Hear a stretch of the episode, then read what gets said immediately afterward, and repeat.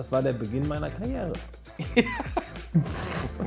Ja, ja, ja, scheiße angefangen, aber, aber ist gut ausgegangen, kann man sagen.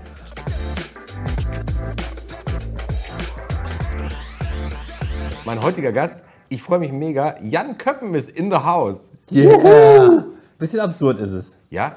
Sag mal warum. Na, weil wir uns ja schon lange kennen und anders Ja. kennen und in dieser Rolle noch nie kennengelernt haben. Das finde ich immer auch, wenn ich selber so rummache, hat schon was nicht Befremdliches, ist auch was sehr Schönes, aber ist immer was anderes, als wenn man jemanden hat, den man nicht so gut kennt. Das stimmt. Empfinde ich genauso. Ich hatte ja hier auch schon jetzt ein paar Gespräche Ja. äh, und habe ja auch schon deinen geschätzten Kollegen Frank Buschmann interviewt. Ja, dem ist alles egal. Oder war der? Nee, Also der egal, aber ich, naja, ich hatte so ein bisschen, ich hatte fast am Anfang ehrlich gesagt so ein bisschen die Sorge, dass er sagt, ah, den zerlege ich jetzt mal. Den Ja, zeige ich jetzt mal, äh, wo der journalistische Hammer hängt. Ja. Und dann hat er es aber, aber er war, er war ganz freundlich, hat schöne Dinge erzählt und es war ein, äh, das längste Gespräch bisher tatsächlich. Also Wirklich? insofern- ja, ja, das war äh, Stunde 47 oder so. Ja, aber Ja. Ich, ne, da glaube ich, da ist, das, du kennst ja Buschi auch dem Alter Ja. auch sehr viel voraus. Und das, das ist natürlich aufgrund seiner, seiner Person natürlich auch klar, aber er entkräftet das ja auch sehr Ja. oft dann. Ja, ja. Es war, es war ganz, es war ganz geschmeidig. Aber lass uns über dich reden. Ja, okay. Ja. Du bist ja, du bist ja heute der Gast. Ähm, ich reise ja mit beiden Gästen Mhm. immer so ein bisschen zurück in der Biografie. Äh, und das möchte ich mit dir natürlich auch tun. Du bist geboren in Gießen. Yes. Ja, vor circa 40 Jahren. Ja. So ungefähr. Ja, ja, ja. Ja, Das ist, crazy. so, ne? Ja. ja. Das ist korrekt.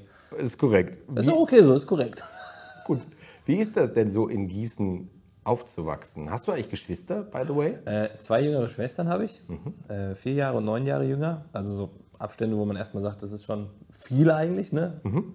Und in Gießen aufzuwachsen ist, ich sage schon immer, es ist hässlich, aber es ist meine Heimat. Aber Gießen hat mir ganz viel gegeben und Gießen ist so eine Stadtgröße, wo ich sage, eigentlich wäre das auch eine gute für die eigene Family, weil 80.000 bis 100.000 Einwohner, Studentenstadt, du hast sozusagen jede Szene. Du kannst in alles reingucken, von jetzt am musikalischen Beispiel festgemacht, Hip-Hop, äh, Rock, ähm, Techno, so. Aber du kannst dich nicht verlieren wie in einer Großstadt, sag ich mal. Und das war irgendwie rückblickend, kann man das ja erst einmal beurteilen, genau das Richtige so für mich. Das heißt, es ist nicht so eine Stadt, wo man eigentlich nur weg möchte, sondern du konntest, konntest du in der Stadt auch gut irgendwie dann, weiß nicht, Erfahrungen machen und so? Ja, das auf jeden Fall. Also es war natürlich, aber es hat aber noch genau die Größe, wo man sagt, ich würde gern mehr von der Welt sehen. Aber jetzt als Beispiel, wenn du in Berlin aufwächst oder aufwachsen würdest, hätte ich das Gefühl, der nächste Schritt in der Welt ist New York, Tokio und Co. Und Gießen hat noch so genau die Größe, ist nicht das Dorf, wo du unbedingt das Auto brauchst, um leben zu können, aber ist auch nicht die Großstadt, wo du, ne, Es, hat, es gibt das doch gibt Genau. Steigerungspotenzial. Das, Und das war eigentlich genau richtig, so rückblickend für mich, so in meiner ganzen Genese. Ähm, Und in Gießen aufwachsen war ja behütet und schön. Also ich habe da keine schlechten Erinnerungen an diese Stadt und komme da auch immer wieder gerne hin zurück und bin da auch immer gerne. Ich könnte da glaube ich nicht mehr leben. Das ist ja auch mal so eine Frage, ne? wohin geht man dann? Auch in einem anderen Alter so und beruflich gesehen wäre das auch schwierig, aber ich liebe die Stadt. Und Aber viel nicht so- Kreativität entsteht da, glaube ich. aber es wäre nicht so, weil du es gerade andeutest, wäre jetzt nicht so, wo du sagst, okay, das ist so, ich bin da so heimatverbunden, dass ich mir vorstellen könnte, dann eines Tages da auch wieder hinzugehen. Na, ich habe schon immer so, also das klingt so blöd, wenn man so sagen, so Sachen sagt wie ich würde gern. Also die Stadt hat mir sehr viel gegeben und alles, was ich in der Stadt hatte, die Schule oder das Zeltlager, so ein Jugendzeltlager, in dem ich mit war. Und das macht alles die Stadt aus oder auch mich aus ne, und auch in meinem heutigen Schaffen ähm, gibt es viele Punkte, die Gießen da mit reingebracht hat. Und deswegen hat man immer so das Gefühl, man will was zurückgeben. Und das, das habe ich schon noch in mir. Ähm, und ich hätte ja beinahe mal, und das ist ja auch unsere Geschichte, so ein bisschen die Ninja-Geschichte, ich hätte ja beinahe mal in Gießen eine Kletterhalle aufgemacht. Äh, mit hier Flo vom Standwerk und Ja. dem Moritz, ein Gießener Kollege. Ähm, bin heilfroh, dass wir es nicht gemacht haben. Das war vor Corona so. Ne? Ähm, aber da war sehr dieses Thema, was kann man in der Stadt irgendwie wieder zurückgeben und was könnte man da kulturell vielleicht wieder machen. Gibt es denn inzwischen eine Kletterhalle in Gießen? es gab zu dem Zeitpunkt sogar schon eine, eine kleinere, aber wir hätten natürlich so ein bisschen mehr auf ne, größer und Ninja auch natürlich ein bisschen abgezielt. Äh, aber alles gut, weil ich bin am Ende tatsächlich, glaube ich, kein Unternehmer. Okay. Gibt es denn äh, in deiner Erinnerung irgendein Erlebnis, was du besonders gut in Erinnerung hast? Irgendwas, äh, irgendein besonders schönes Ereignis oder so etwas? in deiner Kindheit? Oh, es gab, also Ereignis würde ich, gibt natürlich so einzelne Punkte. Jetzt erst vor kurzem tatsächlich habe ich, ich glaube, es ist mein letzter Post bei Instagram. 50 Jahre ist der Hip-Hop alt geworden und in Gießen gab es einen Club, der hieß Ausweg. Das waren so meine ersten, hieß halt einfach Ausweg. Ähm, kommst du mit ins Nichts Ausweg? Schlimmes Ja, nö, nö, aber Gott. kommst du mit ins Ausweg? Da war jeden Freitag Hip-Hop. Kommst du mit und ins da haben die Ausweg. absoluten Beginner damals gespielt. Und äh, das war so ein sehr einschneidendes, prägendes Erlebnis in meiner musikalischen Entwicklung, glaube ich. Ja. Weil da der Hip-Hop anders an mich rangetreten ist oder ich den anders kennengelernt habe, das sind so, das ist sehr präsent. Und sonst sind es eigentlich eher so, so Phasen oder Orte. Also, habe ja gerade schon gesagt, das Zeltlager, so war ich ganz viele Jahre mit dabei.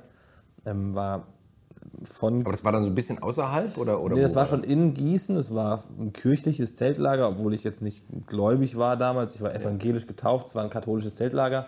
Äh, Und es war sehr offen für alle. Und da bin ich als Kind über einen Freund drangekommen, mitgefahren. Dann bist du irgendwie fünf Jahre Gruppenkind, dann bist du Mitarbeiter. Und dann war ich irgendwann selber Gruppen, äh, Gruppenleiter und dann war ich selber Lagerleitung und so ein Kram. Und das war, eigentlich ist das mein Job, den ich heute mache. Das war am Lagerfeuer Quatsch, Quatsch machen. Also so, so ein bisschen, wirklich. So, und das hat mir sehr viel gegeben und das ist was, was ich mit Gießen sehr verbinde. Hattest du damals auch schon so eine Kiste mit so Gimmicks, dass du schon immer, dass du schon immer am Lagerfeuer sagst, so guck mal hier. So, so, nicht, so nicht, aber so, So stelle ganz, viele, ganz viele Parallelen, die Ja. natürlich, es- das Leben erklärt sich ja immer rückwirkend. Ähm, ich saß da halt und habe Thomas Gottschalk gespielt. Am Lagerfeuer. Wir haben halt Wenn das gespielt.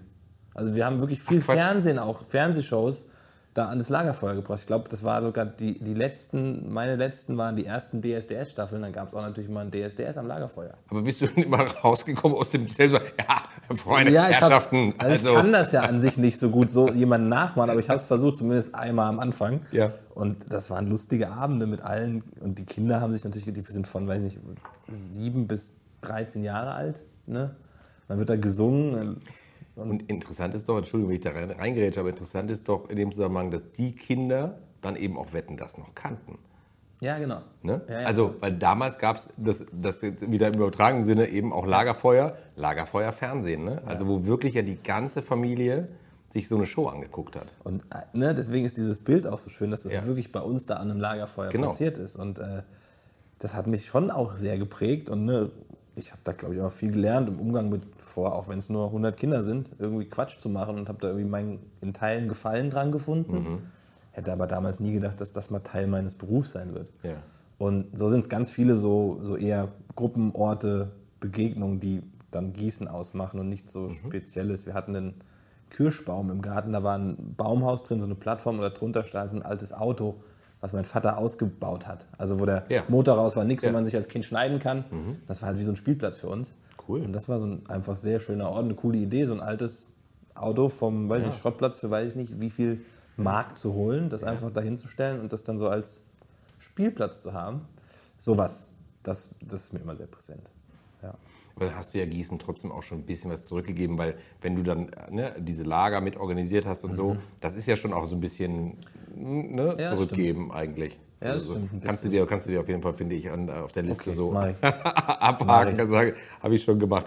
Sag mal, und dann hast du, ähm, ja, sagen wir, diesen klassischen Schulweg Mhm. begangen, ne? also Grundschule, dann bist du aufs Gymnasium gegangen, hast Mhm. das Abitur gemacht und dann, und das fand ich ganz interessant, ähm, hast du ja angefangen zu studieren offenbar, ne? ja, wenn man das so nennen will. Das, das musst du mir erklären. Also, ich, zu, also gelesen habe ich, dass du drei Semester in Richtung Jura und BWL studiert haben sollst. Ja, es stimmt auch. Also ich, hab, ich war von der Gesamtschule, kein Gymnasium. Ja. Also ich war, äh, ich war noch dümmer. Ähm, nee, hat die, ja Gesam nichts die. Gesamtschule, auch die hat mir sehr viel gegeben. Die Gesamtschule Gießen-Ost, die kann man auch immer wieder erwähnen. Da gab es die Musical AG. Ähm, auch das. Ich finde das übrigens ein total sinnvolles Schulsystem. Also ich finde das gar nicht. Ich finde das auch super. Gar Also nichts zu tun. Ich würde Also, sagen, das finde ich das beste Schulsystem, was du haben kannst, Ja. weil du hast alle zusammen und ne, nicht die, Und du hast die Abgrenzung bist- ab der fünften Klasse oder so. genau. Und du bist relativ flexibel, auch Genau. möglicherweise dich nochmal in die eine oder andere Richtung zu verändern in diesem System. Und wenn du Aber- sagst, ne, also genau, müssen Ja. wir nicht über Schulsysteme reden, aber Ja. Mhm. ich habe das sehr gemocht, sehr genossen, fand das für mich das genau Richtige, so aus sozialer Sicht und ne, so mit dem Blick auf Soziales eher gerichtet. Und Mhm. mh, da gab es die Musical AG und die war auch nochmal Teil jetzt vielleicht meines Daseins heute. Ähm, und dann war ich wirklich, ich wusste nicht so richtig, was ich will. Ja. Also ich wusste, ich wusste es wirklich überhaupt nicht. Ich hatte Interessen, die habe ich heute immer noch, irgendwie was Kreatives, was Lustiges, was, was mir Spaß macht. Hast du da inspiriert von deinen Eltern? Was haben die gemacht beruflich? Geil. Also mein Vater, der ist Jurist. Der war, hat, genau, der hat nicht als Anwalt gearbeitet, der war im öffentlichen Dienst an der Fachhochschule in Gießen, Ja. äh, Datenschutzbeauftragter. Meine Mama im sozialen Bereich hat da ganz lange, das war so mir als Kind im, im, im Jugendalter sehr präsent, im Bildungswerk der hessischen Wirtschaft gearbeitet. Hat so auch, sag ich mal, schwer vermittelbaren geholfen, doch noch einen Abschluss zu kriegen oder wieder ins System reinzukommen. Ähm, also eher so ne, sozial und natürlich das Juristische. Und das hat mich schon auch auf einer gewissen Ebene interessiert. Ich habe nach der Schule dann einen Zivildienst, halte ich auch nach wie vor für sehr, sehr wichtig, sollte jeder junge Mensch machen, in irgendeinem System einfach mal zu merken, wie es vielleicht ist, auch eine soziale Arbeit auszuüben. Jetzt dieses freiwillige soziale Jahr, ne, Genau, was man machen kann. Das, glaube ich, weil ich kenne die Zahlen nicht, ne? darf man nichts Falsches sagen, aber was vielleicht anders genutzt wird. Aber da war dann der Sozialaspekt. Ich war an der Schule für praktisch Bildbare, habe dann ein äh, Rollstuhlfahrerkind betreut. Für, für praktisch bildbar. Man nennt das ja also mit Behinderten zusammengearbeitet, aber es nannte sich irgendwie für praktisch Bildbare. So es kann, das kann ich gar nicht übersetzen für mich. Was heißt denn praktisch bildbar? Also praktisch bildbar. Also es waren Menschen, mit, bildbar, Menschen also- Kinder mit Behinderung, psychisch, äh, geistig und aber auch körperlich. Mhm.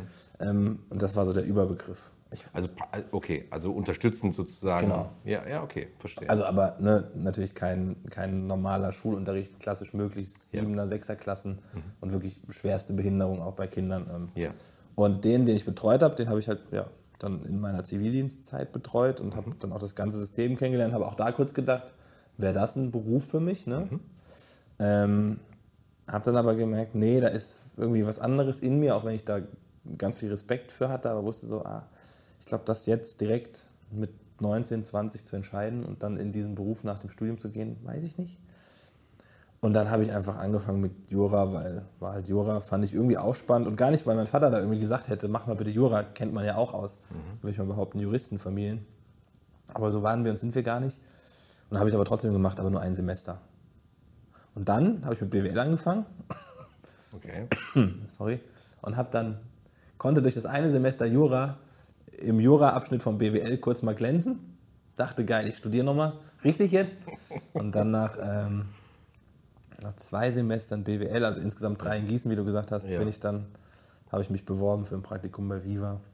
Aber wie Das bist hat du denn auf die geklappt. Idee gekommen? Aber das ist, das ist ja jetzt, das ist jetzt verkürzt in Mhm. einem Satz dargestellt. Aber wie kommt man denn von, ich studiere gerade BWL zu, ich bewerbe mich jetzt bei Viva? ähm, Na, das war, also ich glaube schon, dass ich immer da hinterher war, irgendwie das, was mich sehr interessiert und wo ich neugierig bin und mein Hobby ist, irgendwie auch anders kennenlerne in, auf so einer beruflichen Ebene. Und ich habe halt einfach, ich habe ganz viel so, ich habe gemalt ganz viel, ich habe gesprüht, wir hatten eine Graffiti-AG, ich habe irgendwie Flyer gestaltet, ich habe aufgelegt, ich habe so klassische Sachen gemacht, wenn du irgendwann viele DJs triffst, sagen die dir, ja, ich habe auch ein grafisches Interesse, also ist oft so, und ich habe auch immer die Flyer für meine Partys gestaltet. So. Und so kam das alles zusammen, habe mich auch so ein bisschen selber fürs Musikmachen interessiert und habe dann da irgendwie mit einem, dann gab es zwei Jungs in Gießen, die hatten auf einmal ein Tonstudio und das war so auch faszinierend. Also all diese, alles, was so in dieser Medienwelt zusammenkommt. Dann habe ich gedacht, ich muss das irgendwie kennenlernen. Und dann war halt das naheliegendste entweder eine Werbeagentur oder Viva. So. Viva war in Köln, Viva Plus damals, habe ich mich beworben, die hatten einen Praktikum. Im. Mediapark saßen die damals, oder? Äh, nee, da schon hinten, äh, In Braunsfeld? nee, in hier, sag mal, äh, Mülheim. Ach so, ah ja, okay. Schanzenstraße. Ah, Schanzenstraße schon. Ach so, okay. Wo, genau, Raab auch glaube, damals ganz am war. Anfang waren die mal im Mediapark, ne? Genau, und in Containern auch waren sie, glaube ich, Okay. eine Zeit lang. Aber ich war sozusagen einer der letzten Praktikanten, die in Köln genommen worden sind. Und das war dann irgendwie Schicksal. Aber wie, aber das musst du mal erzählen, weil das, ich meine, ich kann mir vorstellen, bei so einem hippen Musiksender, den es ja auch noch gar nicht so lange gab, äh, da will doch ungefähr jeder Zweite in deinem Alter ein Praktikum machen, oder? Also wie, hast du es denn geschafft, äh, dass die dich genommen haben? War das, war das nicht schwierig? Ich weiß es ehrlich gesagt gar nicht. Ich habe mir sehr viel Mühe gegeben, glaube ich, für so meine Mappe, meine Bewerbungsmappe, habe die extra irgendwie, habe mir die dann in, damals noch Coral Draw oder wie das hieß. Coral Draw kenne ich auch noch, ja. Das ist so, das war so auch ein So, Tool. ein- so ein Grafikprogramm oder Genau. was war das? Und haben mir da selber was drin gestaltet, habe dann auch ein Filmchen gehabt, was animiert. Also konnte schon so ein paar Sachen so Mhm. äh, in Flash konnte ich, habe ich mir selber beigebracht. Damals so eine, Pro also nicht Programmieren, das war eher das gestalterische Programmieren für Homepages, Mhm. Flash. Äh, so ganz viele alte Programme und da konnte ich aber schon ein bisschen was, habe das irgendwie auf CD auch gebrannt, hatte die CD so ganz schick dann in dieser Mappe drin, Fotos, kleiner Lebenslauf. Und hab Ja, diese, aber das war ja offenbar schon was, was sich unterschieden hat von anderen genau, weil ich Bewerbungen. glaube, nö, wenn, dann will ich ja auffallen in dem Moment und will zeigen, dass ich schon vielleicht ein bisschen was kann. Ja. Und diese Pampe habe ich an Viva Plus geschickt in Köln und an Springer und Jacobi in Hamburg. So eine damals sehr renommierte Werbeagentur, die es nicht mehr gibt. Ja, und diese beiden Mappen haben dann eigentlich meinen Lebenslauf entschieden. So jetzt rückblickend. Und bin dann nach Köln, habe die getroffen, die Jungs da. Ja. Ähm, super Redaktion. So, das war der kleine Teil Viva Plus. Das war schon alles so ein bisschen auf dem absteigenden Ast, in Anführungszeichen, weil Viva, ne, gerade Umzug nach Berlin, der bevorstand. Oder die wurden gerade da gekauft von MTV irgendwie, aber ich durfte bei Viva Da war der Plus. Dieter Gorni schon raus, oder? Da war der, glaube ich, schon raus. genau. ja, Und, ja. äh, Okay. Stefan Kauertz war Viva-Chef, wenn du den noch kennst. Nee, naja, aber, aber es war auf jeden Fall so eine ganz wilde Zeit und Ja. für viele so, ey, das war viel geiler hier, wir durften damals kiffen im Büro und so. Und ich war halt der, und ich war halt der, der Prakti und war so, mhm, cool, aber ich finde es trotzdem alles gerade sehr spannend. Ja, klar. Und Wie alt warst du denn da? Anfang 20 ja, wahrscheinlich. 22, glaube ich, Ja. 22, 23. Ja. Und dann kam das eine so zum anderen und so würde ich das Leben auch beschreiben, ist sehr viel passiert. Dann war auf einmal die Option mit Berlin da, weil ganze Redaktion, Viva Plus zieht nach Berlin, ich Volontär, vielleicht auch eine günstige Arbeitskraft, ne? Und dann haben sie klar. also keine Redakteure mitgenommen, sondern nur irgendwie einen und mich. Und dann war auf einmal Berlin so auf dem Zettel. Aber sag mal, wie war das denn so aus der, aus der Ferne betrachtet, so für deine Eltern? Also, weil jetzt, ne, also du hattest jetzt diese, diese kurze Studienkarriere äh, absolviert und, und bist dann nach Köln gegangen und dann dachten die wahrscheinlich, okay, der Junge, jetzt macht er halt da sein Glück, ist ja, wir sind da ja offen, alles super. Jetzt geht er nach Berlin, Augenblick mal, Berlin, Großstadt und so. Also hatten die denn auch mal Bedenken oder haben das mal geäußert? Also ich glaube, natürlich hatten die Bedenken, ne? aber ich, geäußert in der Form nie. Da haben sie uns dreien immer vertraut, haben immer gewusst, egal was ihr macht, irgendwie wird das schon. Ne? Also die Freiheiten hatten wir. Wir hatten nie irgendwie das Gefühl von, da ist ein Druck natürlich, ne? mach die Schule fertig, mach irgendwie was Vernünftiges, aber ich glaube, die hatten schon immer das, das Bewusstsein, ah nee, das, das ist schon irgendwie, das wird schon werden so. Und so bin ich auch daran gegangen. Und dann war ich auf einmal Volontär, dann war ich auf einmal in Berlin. Und dann war das nochmal ganz andere Medienwelt und ne, Anfang 20 in Berlin, das ist natürlich so, oh krass, Berlin. Und allein nach Gießen zu kommen, zu sagen, ich lebe jetzt in Berlin, war schon so, oh krass, er lebt in Berlin. Der Junge lebt jetzt in Berlin. Ja, so, aber wahrscheinlich war das auch bei meinen, ne? Ah, ist der in Berlin? Meine, bei meinen Eltern wahrscheinlich dann auch so jeden Samstag auf dem Markt. Und wie geht's dem in Berlin? ja. Ähm, also jetzt aus der anderen Sicht, sag ich mal, wahrscheinlich gar nicht so einfach, sein Kind nach Berlin zu entlassen. Äh, 600 Kilometer Ja, von der vor allem, weil man sich so vorstellt, dass man sich halt in so einer Stadt auch verlieren kann. Also, weil, Mhm. man, weil man als Eltern möglicherweise auch immer gleich so Ängste hat, okay, Drogen, Ja. äh, vielleicht äh, ne, Partys, äh, vielleicht, weißt du, vielleicht ausschweifendes Leben, alles Mögliche probieren. You never know. Na und, ne, und also ne, ich glaube, ich bin ein zu kontrollierter Typ, der war ich auch damals schon, heute noch viel mehr. Im Alter kristallisiert sich sowas ja raus. Alter. Im Alter. Äh, aber ne, ich glaube, dadurch bin ich diesen ganzen Welten Ja. näher gekommen, aber nie da so reingerutscht und war auch dann irgendwie. Ich glaube, es kann ganz schnell gehen, wenn man nicht stabil ist. So. Und habe das auch bei vielen Leuten mitbekommen. Ähm, habe aber irgendwie immer mein Ding gemacht, habe mich in der Stadt zurechtgefunden, war in einer gewissen Szene immer irgendwie ein bisschen verankert, aber bin auch eh so ein Eigenbrötler. Ne? Ich bin dann eher der, der am Samstag selber auf dem Computer rumgedaddelt hat und Musik gemacht hat, als irgendwie sich, sich umzuschießen. So. Ähm, und äh, trotzdem gibt es die Gefahr in Berlin auf jeden Fall. Und ich glaube, das ist schon sehr, sehr vielen passiert. Deswegen kann ich die, die Angst der Eltern auch sehr nachvollziehen. Und deine Eltern, die kennen dich ja ganz gut, die haben wahrscheinlich gedacht, Na, der sitzt äh, Samstag, der, Junge- sitzt zu Hause. Der Nerd ist zu Hause, Ja. sitzt da wie, wie der Schröder am Klavier bei genau. Linus, bei den Peanuts und, und komponiert irgendwas. Und, und wirklich. Aber rückblickend, ich hatte so, zwei, weil du gerade von Berlin redest, ich hatte Ja. eine Situation, da war ich, da war ich betrunken. Also ist nicht so, dass Was? Ich, nicht so, dass ich damals nicht auch gefeiert habe. erlebt, ja. Und bin irgendwann nach Hause gefahren, alleine mit der U-Bahn. Ja. Mhm. Und dann waren so zwei Jungs auf dem Bahnsteig und die haben mit so einem Messer rumgemacht. Ja, ja. Und die haben Butterfly-Ding. Genau, so ein bisschen zack, zack, so Mhm. um mich rumgetigert und haben so Kontakt aufgenommen. Und ich habe aber so eine gewisse, ich glaube schon, ich bin ein ängstlicher Typ, aber ich habe, glaube ich, eine gewisse Street Smartness damals gehabt. So. Street Smartness. Street Smartness. Wow. Der Hip-Hop hat das gemacht mit mir in gewissen Teilen. Und ne, die haben, ich glaube, die fanden mich dann nicht so scheiße, dass sie mich abziehen wollten. Und dann bin ich mit denen auch noch in den U-Bahn-Waggon eingestiegen. Und erst später, am nächsten Tag, ich war natürlich auch irgendwie betrunken und so. Und erst am nächsten Tag habe ich gecheckt, ah ja, okay, hätte auch anders sein können. So. Und ich glaube, das passiert in Berlin relativ häufig. So Situationen, die vielleicht blöder ausgehen. Aber das ist so, so Sachen, weiß nicht, ob das jetzt, kann auch in Köln sein, aber ne, also Berlin ist dann, glaube ich, so, was ein paar Klischees an, angeht, auch eine Stadt, in der sowas dann eher mal passiert. So. Und du bist als Volontär dann rübergegangen äh, von Köln nach Berlin. Und, Genau. Aber du musst ja dann irgendwann diese, irgendwann würde dich ja irgendwer gefragt haben, okay, pass auf, Jan, wir, wir brauchen hier noch jemanden. Oder ich wie glaub- ist das denn gelaufen, dass du diesen Weg dann vor die Kamera gemacht hast? Na, Den hast du ja schon bei Viva vollzogen, ne? Ja, ja, auf jeden Fall. Und ich glaube, ich habe, also ich hatte immer eine Scheu davor zu sagen, ich würde das gerne probieren. Also ich habe das so ganz für mich die ganze Zeit gemacht. Ich hatte einen Kumpel. Du warst schon Thomas Gottschalk am Lagerfeuer. Bitte. Ja, ja, aber da war das irgendwie noch was anderes. Das war so eher noch aus dem Gag und Spaß und das wurde dann auf einmal so was Ernstes. Also jetzt, ich habe All mich immer, Eyes on Me oder was? genau, so? ich habe mich immer vor Situationen, also so klassischen Prüfungssituationen, habe ich mich immer gesträubt und äh, gescheut, weil es gab Punkte, keine Ahnung, ich hätte auch gerne Kommunikationsdesign studiert, aber da musst du eine Mappe machen und dann hätte dir ja jemand sagen können, das kannst du nicht. Und bei so einem Casting ist das ja auch so ein bisschen derselbe Prozess. Da könnte dir jemand sagen, dass das, was du irgendwie quatschmäßig gemacht hast, immer eigentlich gar nicht.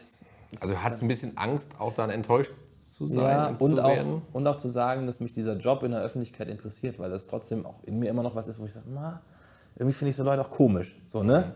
Das, das habe ich schon irgendwie in mir, hatte das damals in mir und habe dann für mich selber mit meinem besten Kumpel, dem Lukas, haben wir so ein Bewerbungsvideo gedreht. Und also mein Humor hat sich über viele Jahre nicht verändert. Das war, das hieß, das Bewerbungsvideo war, glaube ich, sowas wie äh, Benzin für Deutschland. Und ich bin an eine Tankstelle gegangen und ich habe Leute gefragt, ob sie äh, Benzin wollen. Ähm, umsonst. Und dann haben sie gesagt, ja. Und dann habe ich mir so eine Mütze aufgezogen. Kennst du noch Ben, den Sänger? Ja, ja, klar. Hab ich mir Der Mütze hatte ja immer diese Mütze, die Genau, dann habe ich mir ja, eine Mütze aufgezogen. Ich sah so ein bisschen aus wie der und habe gesagt, Ja. jetzt können sie Ben ziehen. Oh. Umsonst. Okay, ich glaube, das wär, da, da würde ich jetzt gerne so ein Reaction-Video von Frank Buschmann dazu sehen. Ja, der will einfach nur, ich verstehe dich einfach nicht. Ja. Was ist das für eine, es geht in Ja, oder er würde vor. sagen, ja, wie immer. Ja, Das genau. war schon immer so. Ja, Ähm, und, lustig. und ich wollte es aber auch in diesem Fall wie meine Bewerbungsmappe nicht als Vorteil nutzen. Ähm, da, da war es kein Vorteil bei der Mappe, aber in diesem Sender schon zu sein und zu sagen, ja, dann mache ich jetzt ein Casting mit, dann nehmen die mich schon, sondern ich habe sozusagen wie eine Mappe von außen gemacht, habe ein Video gedreht, habe selber was gebastelt wieder, habe ähm, eine Mappe abgegeben und die, die Sibyl, die mich damals gecastet hat, meinte dann so, na, hättest du jetzt aber nicht machen müssen. So, äh, weil, ne, also ich war natürlich näher dran als jemand, der von außen sagt, ich würde das gerne werden. Und die kannten mich schon ein bisschen. Aber der Schritt alleine zu sagen, hier, guck mal, ich würde das gerne mal versuchen, war schon so groß für mich. Und dann wurde ich gecastet. Ein paar Mal. Also ne, klassisches Casting, wo wir sagen, okay, weiß ich nicht. Äh, ich habe dann Bushido interviewen müssen, war nicht Bushido, aber ne, so tun als ob, bereite dich mal vor, was für Fragen stellst du.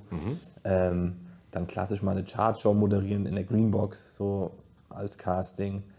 Und dann hatte ich aber, glaube ich, das erste Casting gemacht und dann habe ich Wochen nichts gehört. Und das war schlimm, weil alle wussten, ich habe das gemacht. Und du warst in dem Laden. Ich saß in dem Laden, die Casterin saß einen Raum weiter. oh Gott. Und ich will auch nicht jeden Tag, wie ist denn, wie ist denn? Aber war da auch ganz zurückhaltend, weil ich wusste, okay, ich kann jetzt nichts mehr machen. Ne? Ich mache einfach meinen Job weiter. Ja.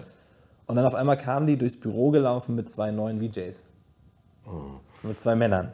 Hier sind der Martin und der Sebastian. Und ich so, hi, okay, ich glaube, ja, das war's. Hey, cool. Super, ja, cool, hey. Und dann, ähm, dann äh, kamen sie aber irgendwann und sagte, nee, hier, die finde ich irgendwie ganz gut. Das war ganz cool und lass mal weiter gucken. Und dann, Ja. dann waren noch diese weiteren Castings mit so Tests, weil da war ja MTV und Viva, ne? also wo passe ich hin, was könnte sein. Und ähm, dann kam der eine Tag, und das ist jetzt ein Zeitraum von wahrscheinlich einem halben Jahr in diesem Casting, und da war ich dann schon so, glaube ich, ein knappes Jahr Volontär oder vielleicht sechs Monate, also Ja. ein Jahr nachdem ich in Berlin angekommen bin, knapp, äh, gab es eine Feier in Berlin. Ich glaube, ich habe mich noch nie in meinem Leben so umgeschossen. Also es, mir ging es richtig scheiße, aber ich war auch immer so, ich, wenn ich das mache, dann stehe ich trotzdem um 10 Uhr auf der Arbeit. So. Ich, ich, wenn ich saufe, ich bin nicht krank. Ähm, Habe ich gemacht. Ich hatte hochrote Augen. Und an dem Tag rief mich die Chefin ins Büro und sagte, wir würden es gerne mit dir probieren. Und du hast gedacht, gehe ich so. als, als Suffkopf da irgendwie. Ja, ich habe dir auch gesagt, ich habe gestern, ich war richtig besoffen. Das war irgendeine Party, die Sinorama Party. Also, ne, das war natürlich. Alkohol for free war schon crazy. Ähm, und auch das wieder, ne? Ich bin dann trotzdem um 10 da gewesen und sie konnte mir an dem Tag sagen, dass ich das werde. Und wer weiß, ob, wenn ich nicht gekommen wäre, also keine Ahnung, so Sachen, an sowas glaube ich schon. Also eine gewisse Disziplin, egal in welchem Zustand. Und dann hast du gedacht, okay, direkt. Ja, genau. Weiter, Leute. Direkt Wochenende. weiter. Aber sowas habe ich auch nie gefeiert. Ich habe immer gesagt, ja, feiere ich irgendwann mal. Irgendwann feiere ich das. Irgendwann, aber ich habe nie Bis so heute nicht gefeiert. Nee. Nee. Habe es immer Aber- gesagt, irgendwann mache ich eine fette Party. Und war das denn dann, das, also dann, war das eine Live-Show, deine erste Show, oder war das äh, eine Aufzeichnung? Das waren so Greenbox-Shows. also praktisch so Chart-Shows Chartshow, oder sowas? genau. Okay. Da war noch die Frage, die sie gestellt hatte, aber das, Ja. ich glaube, ich hatte keine Entscheidung. Aber die Frage wurde, willst du lieber Viva oder MTV? Ach, echt? Mhm. Wie lustig. Und ich habe gesagt, nee, ich sehe mich, glaube ich, eher bei Viva. So, Ja. Weil das war bunter, das war ein bisschen freier, das war nicht ganz so cool, cool. Mhm. Ähm, und das war auch ja, gefühlt der, der richtige Schritt. Und Mhm. dann ging es halt langsam los. Ich glaube, November 2006 war meine erste Sendungsausstrahlung. Ja, das haut hin. Also knapp Okay. anderthalb Jahre, nachdem ich mein Praktikum angefangen habe. Und mit wem warst du dann so, jetzt um, um sozusagen mal das größere Bild nochmal äh, zu zeigen, also wer war denn so mit dir zu deiner Zeit äh, bei Viva so on air? Äh, Gülcan, ähm, Gülcan Karahanshi damals Genau, noch? dann, jetzt dann Kams. Kams, äh, Klaas natürlich, ähm, Colin, Ulmen, Fernandez. Ja. Äh, damals nur, nur Colin Fernandez Ja. und ähm, dann eben die beiden neuen eine gewisse Zeit lang. Dann, Hier Martin und Sebastian meinst du? genau, die beiden. Natürlich. Martin Tietjen, der ja auch dann äh, irgendwann auch ja. beim Ninja-Umfeld hat, der für RTL Online Sachen Absolut, gemacht. der ist Reporter, ne? Genau. Und ich glaube, der war sogar auch mal äh, Dschungelreporter, glaube Ja, ich, der genau. Martin. Der war mal im Dschungel. Als Ja, ich ja, da der ist war. auch dran geblieben, Ja, so. ja, ja, ja. ja. Der hat sich, der hat sich glaube ich, ein bisschen selber versaut, weil er bei YouTube Sachen hochgeladen hat, die er nicht hochladen durfte von irgendwelchen Events, die halt Viva gefilmt hat. Aber gut, so ist das. Heute okay. wäre das wahrscheinlich anders. Okay. Keine Ahnung. Ähm, Heute wäre es Influencing. ja, genau, heute wäre super, dass du es gemacht hast. Genau, Sehr danke. gut, Reichweite, super. Ja. Hier ist dein Job. Ähm, und sonst, wer war denn noch? So immer wieder ein paar Testleute. Ähm, Und gleichzeitig bei MTV war dann halt Joko, ähm, Patrice, Mhm. Ja. Miriam. Nora Tschirner wahrscheinlich noch? Nora Tschirner auch Ja. noch, genau. Äh, Ulm nicht mehr, Heike Makatsch ich. war da schon weg, oder? Genau, die, also die, so die alten, äh, Ja. die Hasen, Ja, ja, die waren- Mola und so, ne? die habe ich alle nicht mehr gekriegt. Kuttler war noch da bei MTV mit ihrer eigenen Sendung. Ja. Ähm, und das war so dieser Kosmos. Dann kam noch irgendwann Luca Vasta, also so ein paar Leute, aber Aber ich finde das trotzdem, ich, also das war ja damals echt so die, so die Nachwuchsbühne eigentlich, ne? Für, für, für das, für das sag mal, reichweitenstärkere Fernsehen, also für die größeren Sender. Ne? Die haben ja alle eigentlich, äh, viele haben ja wirklich richtig große Karrieren gemacht, inklusive dir, ähm, die äh, alle beim Musikfernsehen angefangen haben. Ne? und bei vielen, wo man auch sagt, okay, also von Steven Gätchen, Ja. Matthias Optenhöfel, auch so Leute, wo man sagt, ach krass, die auch. Selbst Stefan Raab am Ende, ja. Ja, der, wer war das? Äh, aber ne, wirklich, also wirklich alle, alle, die da irgendwie, und ich sage das auch, die Chance hatten zu üben. Mhm. So einfach die, ich durfte drei, vier, fünf Jahre, ich war da am Ende, glaube ich, acht Jahre oder so, Ja. immer noch so versetzt und immer mal wieder, durfte einfach alles lernen. Mhm. Durftest Live-Fernsehen machen, hattest jemanden auf dem Ohr, der dich zutextet, durftest wirklich Erfahrung in einem Mini-Setup, wo Mhm. ein paar Leute zuschauen, sammeln und das war schon wirklich eigentlich das Beste, was passieren kann. Auch wahrscheinlich für die großen Sender nicht verkehrt, weil wo hast du das heute noch? Genau, und das war, das war, das war ein großer Wert, weil, weil das für das Fernsehen ja immer so, das Fernsehen baut ja ständig auch neue Gesichter und so. Und gleichzeitig ist es ja immer so, wenn du jetzt auf einem großen Sender bist, dann ähm, will man im Idealfall ja da auch Menschen reinholen, die schon eine gewisse Bekanntheit auch mitbringen. Genau. Und das war früher durch diese Musikfernsehsender eigentlich gegeben, weil ne, die jüngeren Leute, die haben, die haben MTV und Viva geschaut, haben sich auch an diese Gesichter ja Mhm. schon gewöhnt und so weiter, sind dann vielleicht später selber in ihrer sag mal, Fernsehkarriere, also in ihrer als, als äh, Zuschauer, ähm, dann zu den größeren Sendern gekommen und fanden dann diese Gesichter aber auch da wieder, weil Mhm. die dann eben auch entsprechend ein bisschen älter geworden sind, weitergegangen sind. Und das ist etwas, was es so in der Form eigentlich heute nicht mehr gibt. Nee, also, weil, du also kannst ja auch sagen, bei, jetzt, bei, bei den großen Sendern, sag ich mal, bei Pro7 sind es Joko und Klaas, sind so Mhm. die letzten beiden, die noch da so, Ne, so, so, so Nachwuchs waren. Genau. Und in der RTL-Gruppe war ich wahrscheinlich so ein bisschen gefühlt einer der, Total. der letzten so. Und ich bin jetzt acht Jahre da. Ähm, und das ist schon krass, oder neun. Und in dieser Zeit, also es dauert ewig, bis man sagt, man ist bei so einem Sender angekommen. Ne? Mhm. Ähm, und ich glaube, das ist schon, schon schwierig, da den Nachwuchs irgendwie bei TikTok und Co. zu finden, weil das natürlich auch nicht mhm.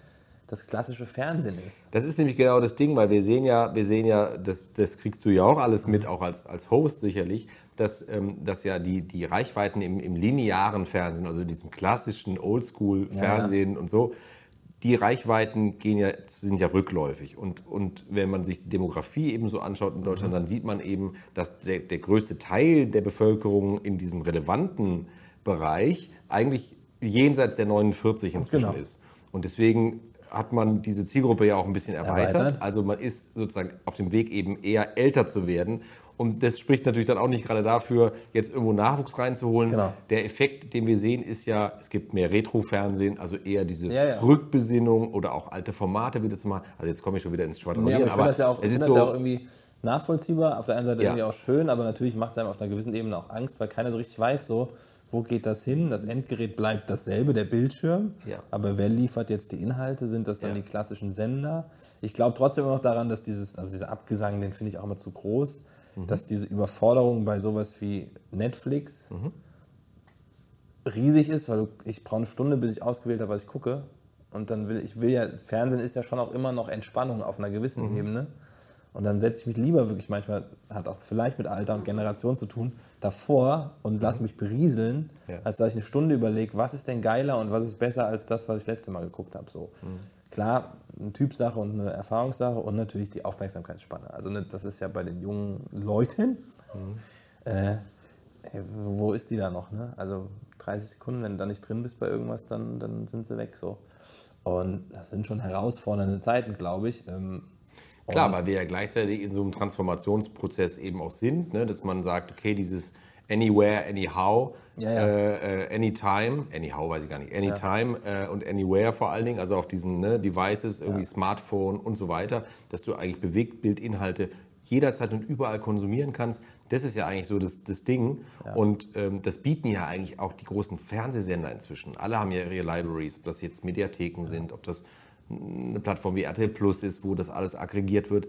Ähm, nur sind die, sind die Erlösmodelle eben noch nicht so, dass man sagen kann, okay, wir können eigentlich jetzt so langsam umstellen genau. äh, auf nur das Digitale, weil dafür ist das Lineare einfach noch viel zu stark. Genau. Und, und, äh, und davon, das braucht man halt auch ganz ja, dringend. Die, noch, ne? Genau, das ist es so. Und die, also ich glaube, ich würde für mich selber, ich habe das große Glück, dass ich sozusagen mit dieser letzten Generation noch so mitwachsen durfte. Ne? Mhm. Ich habe mir gedacht, ich bin zu spät. So mhm. hat sich das bei Viva immer angefühlt. Ich habe immer auch damals so auf Joko und Klaas geguckt, die dann natürlich in, in einem Verhältnis eine krasse Karriere damals gemacht haben. Mhm. Und ich war immer so der Letzte, der noch dazu kam bei Viva und es war alles immer ein bisschen uncooler als das, was die gemacht haben. Ähm, und im Nachhinein bin ich aber sehr froh, dass das sehr langsam, sehr stetig bei mir ging. Ne? Und jetzt auch vielleicht erst mit dem Dschungel so nochmal was dazugekommen, wo ich dachte, krass, jetzt ist nochmal was passiert, ne? nach 15 mhm. Jahren, in denen ich das mache. Mhm. Und dass ich so das Gefühl habe, ich bin so, ich, ne, ich hatte noch das große Glück, noch einer dieser zu sein, der Letzten, mhm. die aus dieser Riege jetzt noch mit diesem Publikum auch alt werden darf, in mhm. Anführungszeichen. Das ist schon, finde ich, ein hohes Gut und irgendwie auch schön, dass das so ist. Absolut. Und gleichzeitig will ich jetzt auch gar nicht äh, äh ne, auf der anderen Seite sagen, dass die Leute, die äh, sag mal, erfolgreich Bewegtbild oder Content kreieren ja. Äh, auf Plattformen wie YouTube und so, ähm, dass die, ich glaube nicht mal, dass die das unbedingt jetzt vermissen oder dass die das, weißt du, dass die das Gefühl haben, ach Mist, ich habe das jetzt nicht mehr geschafft, ja, ja. weil äh, auch da gibt es ja einfach ganz viele äh, Modelle, die auch erfolgreich sind, ja, wo, ne, weißt du, wo Menschen mhm. einfach auch sagen, ich brauche eigentlich das, was ihr da macht, das brauche ich gar nicht. Ja, das ist spannend, finde ich, weil ich habe immer das Gefühl, wenn man alle, sagen wir, die klassischen Twitch, YouTube-Leute anguckt, ist Fernsehen, das klassische Fernsehen immer noch so ein Ziel. Ein mhm. Knossi, der ist natürlich schon relativ alt für, mhm. einen, für einen Streamer so. Äh, gut, die, die Twins, ne, hier Benny und Dennis Wolter, mhm. die sind Anfang 30 so, aber die sind bei YouTube ultra, ultra erfolgreich. Die haben irgendwie 1,5 Millionen Abonnenten und haben ja. super Abrufzahlen, aber für die wäre der nächste Schritt auch noch Fernsehen. Und das ist schon crazy, ne? Also mhm. natürlich, oder ist das, oder das, der nächste Schritt ist ein Showkonzept oder eine Show, mhm. aber trotzdem ist für viele auch noch dieses Fernsehen etwas, mhm. was so eine treibende Kraft ist. Und auch bei vielen, wo man es eigentlich nicht erwarten würde, weil man sagt, YouTube läuft doch ganz gut bei euch. Mhm. So. Ähm, klar, dann gibt es noch eine Generation darunter, Äh, bei denen ist es vielleicht dann doch nochmal ein bisschen anders. Mhm. Ähm, Aber da hast du wahrscheinlich recht. Also ich glaube auch, wenn man so, äh, vielleicht dann auch tatsächlich mit dem Alter, Mhm. irgendwann denkt, okay, jetzt, jetzt bin ich eigentlich so weit, dass ich auch mal, ne, sag mal klassischere äh, Ja. äh, Leute erreichen kann und äh, mir neue Reichweite erschließen kann. Vielleicht ist das dann etwas, was, was dann tatsächlich für, für diese Menschen auch nochmal interessant ist. Äh, ja, kann, kann ich mir auch vorstellen. das finde ich immer spannend, weil die dann immer noch sagen, der nächste Schritt wäre Fernsehen, obwohl sie im Internet Ja. eigentlich schon alles haben, was sie immer wollten.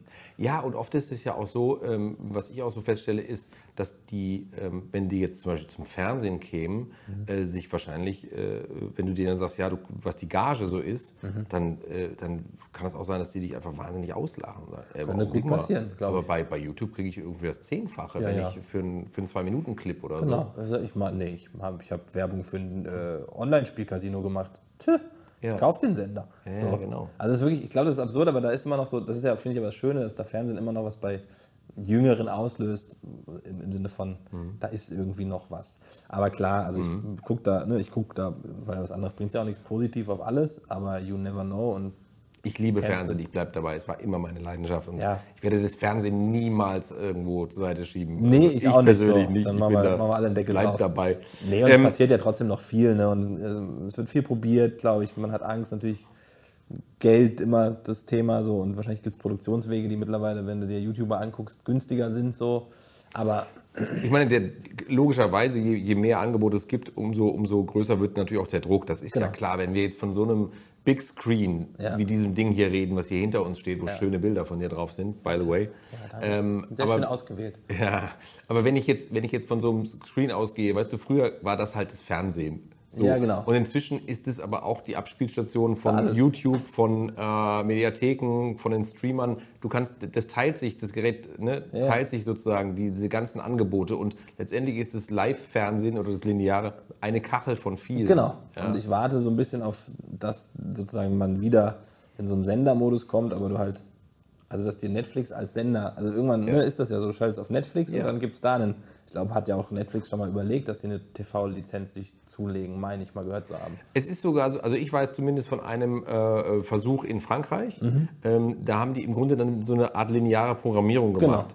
Ähm, Dein- deinem dass Geschmack Das läuft dann praktisch, das kannst du einfach in so einer Art Netflix-Kanal, aber das ist so genau wie im Linearen. Genau. Aber es hat schon angefangen vor einer Viertelstunde. Das ist halt ein, Ver- ja genau. Ne? So. Also da bin ich sehr gespannt, wie auch so eine, die, die Gesellschaft sich da nochmal Ja. Mhm. verändert, weil sie vielleicht auch merkt, es ist alles zu viel. Ich will nicht die ganze Zeit entscheiden, weil ich eh schon die ganze Zeit nur noch entscheiden muss, was, wo scrolle ich hin, auf welches Profil gehe ich, was bestelle ich mir zu essen. Aber das sehen wir ja im Grunde jetzt auch schon, boah, jetzt wird es echt kleinteilig, aber das sehen wir ja im Grunde jetzt auch schon bei so Streamern eben wie Netflix oder auch Amazon, die eigentlich teilweise bei den Programmen, die sie anbieten, Mhm. in so eine lineare Programmierung zurückgehen. Also ne, früher, als die auf den Markt kamen, war immer, hey Leute, hier sind 80 Folgen Blacklist, Ja, ja, genau. alles Gute. Und, äh, und dann Jetzt konntest du das halt bingen. Weekly, ja. Ja, ja, genau. Und Bei jetzt Ted Lasso habe ich halt, das zuletzt gemacht. Ted Lasso, so, genau, fantastische Serie. Ähm, und jetzt inzwischen wartest du, dass, wie das früher war, wenn, wenn Magnum lief, Genau. in meiner Zeit war das so, dass jede Woche oder Dallas oder sowas, wo du immer dachtest, ah verdammt, ich, was, wie geht's denn weiter? Jetzt muss ich wieder eine Woche warten.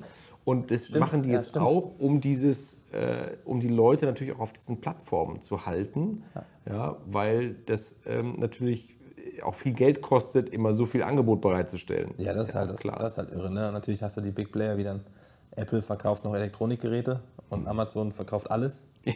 So, und dann hast du natürlich da andere, glaube ich, Möglichkeiten, Ja. äh, weil die Erlöse natürlich von woanders kommen und die Milliarden. Total. Aber du siehst es ja bei Netflix eben auch und die sind ja auch so ein bisschen, sag mal, in der Realität angekommen. Ja. Insofern, dass sie, dass sie jetzt natürlich schon auch schauen, was ist denn das, was wirklich die Leute entweder zu einem Abo bringt Ja. oder auf der Plattform hält. Und dann siehst du ja auch so Effekte, wie du auch bei RTL Plus das sehen kannst, dass da diese Reality-Programme zum Beispiel, mit denen du ja auch Erfahrung hast, Ja. äh, ne, ähm, dass die halt sehr stark nachgefragt sind. Das ist ein Genre, was einfach sehr gut im Streaming funktioniert. Und deswegen wird es logischerweise auch natürlich äh, hochgefahren. Ja, ja, voll. Und nachvollziehbar. Deswegen äh, vollkommen okay. Und ne, ich bin da echt gespannt, wie sich das aufteilt, was dann die Angebote weiterhin sein werden. Ich glaube, in Amerika war es so, oder wo haben sie sozusagen eine sehr, sehr große Fernsehshow, also sowas wie ein Dschungel oder Mhm. äh, Let's Dance. In haben, UK. In UK haben sie es ins Ja, Digitale Strictly gezogen. Come Dancing Genau. ist äh, nur noch im Digitalen. Ja. Und das, ne, ich glaube, Ja. irgendwann wird das bei uns auch zumindest ein Versuch sein, dass man guckt, wir ziehen das jetzt ins Digitale, Ja. äh, live, aber nur digital. So. Also ne, damit die Abos glaube- kommen. Ich glaube das auch, äh, dass das passiert. Ja. Punkt. Ja. Ähm, zurück zu dir. Kurzer Exkurs Ja. oder gar nicht so kurz, ehrlich gesagt. Alle Leute schon so. Oh. Hört doch auf, ihr zwei. Ja, bitte. Ich mal reicht's. TikTok. Hört Das ist auf, wahrscheinlich eh schon Sek auf. Second oder Third Screen ja, schon längst am wirklich. Start. So. Wenn du so einen Podcast hörst, noch bei TikTok, ach, Sound an, komm, scheiß drauf. Ja, genau. Aber weißt du was, mach einfach aus. Äh, Ich schalte einfach ab. Mhm. Ähm, also, äh, wir sind bei Viva. So, Ja. jetzt, jetzt gehen wir, müssen wir natürlich ein bisschen schneller durchgehen. Ja, okay. aber wie, wie ist denn dann, über welche Station bist du denn dann zur RTL gekommen, wo du heute oder jetzt schon seit einer Weile auch arbeitest? Naja, also wenn man anfängt in diesem Job, damals zumindest war es so, ne, dann, dann ist diese Plattform die, wo Leute einen mitkriegen. Und dann war, glaube ich, das allererste, äh, wo, ich, wo ich angefragt wurde für was beim, ich meine, es war das ZDF. Ne? Ich habe dann über Viva habe ich mal habe ich mal irgendwo aufgelegt und habe dann mehr aufgelegt. Also du kriegst eine gewisse Präsenz, dadurch hast du die Möglichkeit, ein bisschen Jobs zu haben. Ne? Also das Geld bei Viva, der Tagessatz war wirklich miserabel, rückblickend. Damals für mich als Volontär, ich habe irgendwie 900 Euro im Monat gekriegt und es war so, what? geil, Leute. ähm, und das war, äh, das war geil, aber du hast natürlich die Option gehabt, der Viva Heini, ich konnte gut auflegen, aber ich war kein richtig super DJ, aber der Viva Heini ist bei uns im Club, so haben, glaube ich, alle mal gemacht. Und dann kriegst du ein bisschen mehr Präsenz und dann werden Leute aufmerksam, dann moderierst du vielleicht mal ein Event und ich glaube, ähm, mich hat dann, da hatte ich noch, ich weiß nicht, ich hatte noch keine Managerin, meine ich, damals. Das ist ja auch dann so ein Schritt, der dazu kommt irgendwann. Ähm, hat mich eine vom ZDF angerufen, oder beziehungsweise, ja doch, vom ZDF damals. Ja. Und da ging es um die Sendung äh, Wirtschaftswunder. Die lustigerweise, und da schließt sich auch ein gewisser Kreis, damals im Pilot, ich weiß gar nicht, ob ich das erzählen darf, äh, Daniel, Daniel Hartwig moderiert hat. Ach, Ähm, Quatsch. Mhm. Okay. Und dann ist Daniel zu RTL. Der, der äh, vor seiner Fernsehkarriere Radiomoderator, in glaube ich, Hessen, in Frankfurt. genau, ja, bei genau. UFM und ne, Ja. deswegen war da auch Mainz sehr nah und das ZDF war auf den aufmerksam und die hatten mit dem, glaube ich, eine Pilotfolge oder eine gedreht. Ja. Ähm, und ich glaube, das war genau, hat sich so überschnitten, dass er dann sozusagen exklusiv zu RTL ist. Mhm. Dann hat sich das aufgelöst und dann war ich der Nächste sozusagen in der Reihe oder sie haben dann nochmal neu gesucht und ich. Quatsch, das ist ja wirklich eine Wiederholung der Ereignisse. Also, absurd. weil das kam ja dann nochmal, Ja. kommen wir noch zu. Aber Und wir zwei Hessen, ne, irgendwie auch. Ja. Und das war, glaube ich, so, das war beide dann so, Frankfurt-Fans. Richtig, also kommt einiges zusammen. Mhm. ähm, und da war dann tatsächlich, glaube ich, so die, die, die erste Sendung außerhalb dieses wirklich jugendlichen Kosmoses. Das war eine sehr trockene Sendung, eine Wirtschaftswunder-Moderation auf der Straße, Mhm. klassisch auch Text ne? und äh, Ja. irgendwie auch so Special-Folgen, Leute kennenlernen, treffen. Und von da ging es dann so ein bisschen los. Und dann, glaube ich, habe ich für alle mal so ein bisschen was gemacht. Mhm. Ähm, und der, ich habe hab was für Six gemacht, eine Kochshow. Na, also du guckst, da testest Habe ich dich. gelesen. Ja. So, ich hab, Mit Marlene Lufen, oder? ja, lustigerweise. das und finde ich äh, auch echt lustig. dann, was, was habe ich noch gemacht? Ich, also ich habe, glaube ich, für alle so ein bisschen was gemacht. Dann ich, und dann habe ich äh, im Rahmen vom ZDF kam dann diese abgefahren, Wissen auf Rädern. Und das war, glaube ich, so ein Auslöser. Das war so eine Sendung, wir durften unterwegs sein mit Amius, der ja auch mittlerweile ne, gut unterwegs ist bei Vox. Ähm, Höhle der Löwen unter anderem. Höhle der Ja, Löwen klar. und äh, ganz feiner Kerl. Ähm, und wir beide wurden dann sozusagen ausgewählt, dafür gecastet, ähm, haben einen Pilot gedreht, wie wir einfach so jungstraummäßig mit so einem Land Rover Defender durch die Gegend fahren und den Leuten Sache, äh, Sachen erklären. Es war immer so ein bisschen Bezahlter Urlaub. Wirklich, Ja. Klassenfahrt mit Referaten haben wir es immer genannt. Und so war es auch. Und ähm, das hat irgendwie eine gewisse Aufmerksamkeit mit sich gebracht, hat die Produktionsfirma Bewegte Zeiten aus Wiesbaden gemacht. Mhm.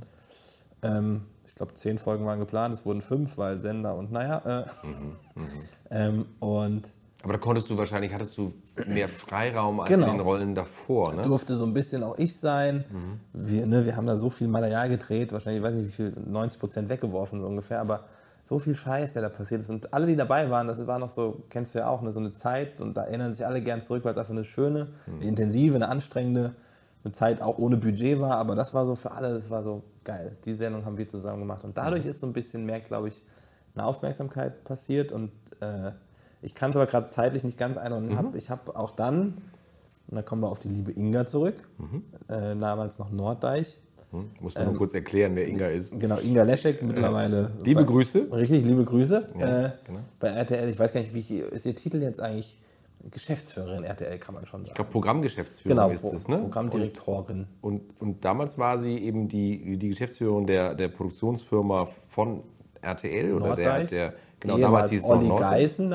Der, Genau. dem hat die ja mal, der hat ja mitgegründet. Genau. Die heißt mittlerweile Deswegen hieß die Firma auch. Norddeich, Genau. der da irgendwie, ja. Also, ah, wir hier mit den Ah, die. Anekdötchen nach alle Leute. wieder, und, und wieder alle zu Hause.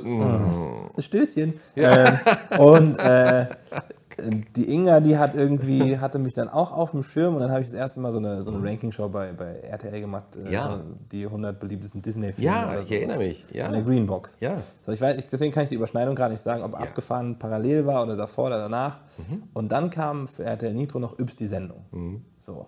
Und das war so ein bisschen auch wie abgefahren. ne? Ich durfte irgendwie monothematisch eine halbe Stunde Sachen machen, durfte dann so ein bisschen auch meinen Quatsch ausleben. Ja. Auch das war mit einem tollen Team, übrigens auch unter anderem der Migi, Miguel, der bei Worldwide Wohnzimmer jetzt unterwegs ist mit den Den Twins. kenne ich, den Miguel. Der Ja. war auch mal äh, in einer Firma, der ich gearbeitet habe. Da hat der nämlich sogar, glaube ich, ein Praktikum gemacht. Ja, guck. Äh, da durfte ich ihn nämlich, ähm, also mit ihm arbeiten. Super, super Typ. Und die, man begegnet allen. Auch liebe wieder. Grüße. Ja, auch liebe Grüße. Wollen wir ab jetzt alle grüßen, die So. wir kennen. Ähm, und, Ja. äh, und das war alles dann irgendwie so, in meinem Kopf ist das so also ein, ein, Zeit, ein Zeitknoten so, aber Mhm. mit Yps ist dann bei RTL viel passiert. ja. Yps wurde auch so ein bisschen ganz gut kritisiert. Wir haben eine Quotenmeter-Fernsehtasse gewonnen und waren immerhin für den Grimme-Preis nominiert. Hui. Und, Aber äh, also Grimme-Preis ist doch Das schon, war, äh, das genau, schon war, was, das ist ja. schon ganz cool. Ne? Ja. Und äh, dann hatten wir mal Was wäre wenn für RTL mit Böhmermann, Palina, Bauerfeind und Das mir. war so eine, das war echt eine Sendung, die fand ich damals so ungewöhnlich für RTL. Voll. Und haben ja auch alle sich darauf gefreut, dass das passiert. Ne? Und, pass auf, und das war, das Absurde war, ich weiß noch das Line-Up von dem Abend, an dem das lief. Weißt du, was da lief davor? Nee. Ich glaube, wenn ich richtig liege, glaube ich, war es so, dass Rising Star lief. Ah, ja, ja. Dann lief, glaube ich, Adam sucht Eva. Also diese Nackerten am Strand, Ja. die sich irgendwo äh, äh, daten. Ja. Und dann kam, glaube ich, das. Ich glaube, es war so. Und das war einigermaßen absurd, so von dem, was da an dem Stimmt. Abend Und dann- passierte. Und dann wurde es aber auch relativ schnell zu RTL Nitro geschoben. Leider. Es war echt cool. Das war, ich fand das, Das super. hat auch Spaß gemacht. Das war, das kannst du auch- viel anders machen, aber Das war so ganz anders als das, was sonst so bei, bei RTL lief. Ne? rückblickend war das auch nicht mein Format. Ne? Also ich musste Leute verarschen, die nichts, also ne, sozusagen das, aber Ja, war super, war viel dass mit ich das- versteckter Kamera, ne? Genau, dass ich Ja. das machen durfte. Ja. Ähm, also Jan Böhmermann ist mit Hitlerbärtchen durch Köln gelaufen. So eine Sendung war das. Mhm. Ich erinnere mich daran. Wir Ja. saßen bei irgendeinem, ne, ne, sag ich mal, rechtsradikalen Politiker. Ist der nicht durch so einen Küchenladen gelaufen oder irgend sowas? Irgendwie Ja, der hat nur alle, Der hat- der hat alle, durch so Läden ist der gelaufen und so. Ne? ja, durch Läden und das war, das war wirklich ganz absurd, Ja. ganz, ganz viel Scham behaftet, aber ne, ich habe mich da nicht wohlgefühlt, aber ich äh, sage tolle Erfahrung ne, und auch spannend, was dann aus all den Vieren wieder auch rum irgendwie geworden ist und ähm, und in der Zeit habe ich dann, glaube ich, auch, ich kriege es alles nicht mehr zeitlich zusammen, aber Ja. einfach ein bisschen mehr gemacht. Greenbox-Shows, viele diese Diese like Ranking-Shows, weiß ich noch. 80s, I Genau. like the 90s, ja, I like 90s, the richtig, genau. 2000er, ähm, so immer Fünferpakete für, also eine Show, zwei Jahre. Und habe dann bei RTL so ein bisschen mehr Fuß gefasst und Ja. äh, irgendwann dann gesagt, ja, dann, dann bleibe ich doch ge- gerne hier. So. Mhm. Und das war auch die richtige Entscheidung. Und lustigerweise, wo du Rising Star sagst, das war Ja. auch sowas. Ich glaube, das hätte ich machen können. Muss man aufpassen, weil das ja auch jemand anderes gemacht hat. Ne? Und es ist so, aber Rainer Maria Jill. genau, äh, lieber Kerl so. Liebe Grüße. Ja, liebe Grüße. Kann die Sendung, äh, der Folgentitel. Liebe Grüße. Liebe Grüße. Ja, das mache ich. Gali Liebe Grü. Grüße. Ja. Ähm, und da habe ich zum Beispiel noch Angst vor der ganz großen Bühne gehabt, glaube Mhm. ich. Und war nicht 100% da überzeugt und war so, hm, und das war das, das Ding, ne? Aber ich glaube, das wurde ja auch teuer verkauft und sehr gut verkauft als Format. Und das lief ja dann auch einfach gar nicht. So. Ich glaube, das geht ja in die, in die Geschichte einer der größten Flops so der letzten 15 Jahre wahrscheinlich ein da. Das war auf jeden Fall ein großer Showflop, das muss Ja, man sagen, ganz also- klar. Ich, also da will ich jetzt auch nicht so sehr ins Detail gehen, aber ich glaube, es war halt wirklich so aus so einer Euphorie heraus. Es gibt ja so eine Fernsehmesse, Genau. die zweimal im Jahr in, in Cannes an der Côte d'Azur stattfindet, ne? wunderbar und so. Und, äh, und das war ja ein, ein Format, das aus Israel kam. Und äh, damals dem Programmgeschäftsführer von, von RTL wurde auch so, ein, so ein Trailer gezeigt. Die hatten also so einen, so Verkaufstrailer, so Ja, macht genau. man das ja, ne? Haben die ihm irgendwie gezeigt und er war komplett, äh, glaube ich, auch geflasht. Und wahrscheinlich auch noch ein paar andere Leute. verstehe ich auch. Und dann hast du und da haben die FOMO gesagt, so, okay, ne? pass auf, das, wir sind der Markt, das ist das neue Ding, Ja, Leute, das müssen wir genau. machen. Und ich kann das total nachvollziehen. Das, ist eine, das machen wir ja oft, passiert Ey, das ja. ist ja vollkommen okay, ne? Und in dem Fall war es aber, glaube ich, dann so, dass sich im Nachhinein so ein bisschen rausstellte, dass die eigentlich so weit, wie sie in diesem Trailer Genau, waren suggeriert die haben, noch gar nicht. noch gar nicht waren, auch technologisch, weil Ja. es war ja sehr interaktiv. Die Leute einer haben von, genau, es gab eine App Ja. und so weiter. Und dann haben die, glaube ich, erst ne, das verkauft und dann gesagt, Genau. "Ah, jetzt, müssen wir aber, jetzt müssen wir mal programmieren, Leute. Ja, die genau. haben, die, RTL will das machen. Und das, ich glaube, das war, ne, und klar, ne, dann gewisser Druck und Musikshows, Genre ist ja irgendwie auch immer spannend, so Castingshow und dann hatte natürlich Pro7 The Voice, so, äh, Ja, und hatten damit schon einen Hit, deswegen war da, glaube ich, so ein bisschen Druck drauf, aber ey, passiert halt, so ist es. Mhm. Gehört ja auch zu diesem Geschäft dazu. Ich kenne das ja auch, wenn Shows nicht laufen und dann sind sie abgesetzt oder woanders. Und, ähm, Aber interessant, was du sagst, weil jetzt wird, da hake ich jetzt mal ein an der Stelle in deiner Karriere, grätsche ich jetzt einfach rein. Nein, aber weil du sagst, dass du da irgendwie für dich gefühlt noch nicht so weit warst. Ja. Wir haben ja gar nicht so viel später, Nee, genau. haben wir ja zusammengesessen und, ähm, und ich habe dich ja dann gefragt, das weiß ich noch genau, weil wir saßen irgendwie, ne, wir zwei in so einem kleinen Restaurant in Köln. war ich letztens noch vorbei. Äh, Bei Hase, ne? Ja. ja. Und, äh, und ich habe dich gefragt, ob du dir vorstellen könntest, so eine neue Show, die wir da planen, äh, vielleicht mit zu moderieren. Ne? Das Und, weiß ich äh, noch ganz genau. und, Und das da hat- bin ich ja ganz froh im Nachhinein, ehrlich gesagt, dass du dann, dass du dann an der Stelle offenbar dann doch gesagt hast, und jetzt mache ich es irgendwie, weil es war schon klar, das wird auch eher eine große Show, Ninja Warrior. Ja, voll, aber irgendwann musste dann auch so ein bisschen reinspringen. Das war mir aber auch näher. Ne? Also bei, der, bei Rising Star habe ich so, habe ich vielleicht das gefühlt, was dann auch passiert ist damals. Ich war so für mich nicht sicher, aber ich habe gedacht, wenn du jemanden hast, der da nur so 90 Prozent dran glaubt und sagt, ja, das mit der App und Technologie und so, weiß ich nicht, dann hast du da jemanden, der, der will nicht 100 Prozent. Ähm, oder der gibt nicht 100 Prozent, das bringt euch nichts. Und bei der Nummer war es ja auch der Sport. Ne? Da hatte ich ja auch äh, ein Interesse dran und fand das einfach sehr faszinierend, weil damals schon diese ganzen YouTube-Clips dieser ganz krassen Athleten und Athletinnen dann durch, durch, durch Social Media so ein bisschen gingen. Und äh, das war dann, glaube ich, ne, ein Auslöser dafür, dass bei RTL noch mal mehr passiert ist. So. Und das, da bin ich auch nach wie vor sehr, sehr dankbar für. Also das ist ja so. Es war eine fantastische Kombination und die ist es ja auch bis heute, ähm, weil ich glaube, das ist, also das ist jetzt auch so ein bisschen wieder so Mediengerede, ne? aber ich glaube, dass gerade du und der Buschi, die ihr ja da Mhm. oben steht, dass ihr euch einfach so super ergänzt. Weißt du, der eine, der eine nimmt dem anderen nichts weg, weil, weil ihr aus, aus sehr unterschiedlichen Bereichen kam. Ne? Der, der, der Buschi mit dieser ganz klaren äh, Kompetenz in diesem Sportkommentatorenfeld, der immer, der hat ja immer Ne, das hat er dir ja auch immer wieder gesagt, Mann, Jan, du weißt überhaupt nicht, wo wir gerade sind. Das ist hier gerade Platz 20, 19, das, Ja, ist, das, das kann noch unter zwei Minuten werden. Und du warst eben eher so der, sag mal, etwas klassischere Moderator Ja. und der aber dann auch so für sich so eine, so eine Nische gefunden hat, wie so ein, wie so ein äh, Antagonist, wie so ein Gegenspieler eigentlich, der, der dann gesagt hat, okay, pass auf, du bist hier für Seriöse zuständig, dann kann ich ja auch mal so ein bisschen Dönekes machen. Genau. Und das finde ich, das hat, und, und diese Show hat es ja zum Glück hergegeben, dir genau diesen Freiraum auch zu geben. Und deswegen sage ich auch, das ist das Beste, was passieren konnte. Ne? Für mich auch in meiner Art, weil Ja. ich, ich hatte vorher dann auch noch äh, Das ist Deutschland gemacht, so eine faktenbasierte Nummer. Ne? Haben wir auch zusammen gemacht. Die war cool, so, war ein ganz anderes Format. Ja. Hat, fand ich eine tolle Show, lief auch so lala, glaube ich. Ja, aber so lala. so lala. Ich weiß gar nicht, ob alle vier Nee, Folgen liefen. Ich relativ genau so lala. So lala. Für Ja. heutige Verhältnisse lief die Spitze. Wahrscheinlich. Ähm, und dann kam halt Ninja und das ist, also sage ich auch Ja. immer noch, egal was ich seitdem machen durfte, Mhm.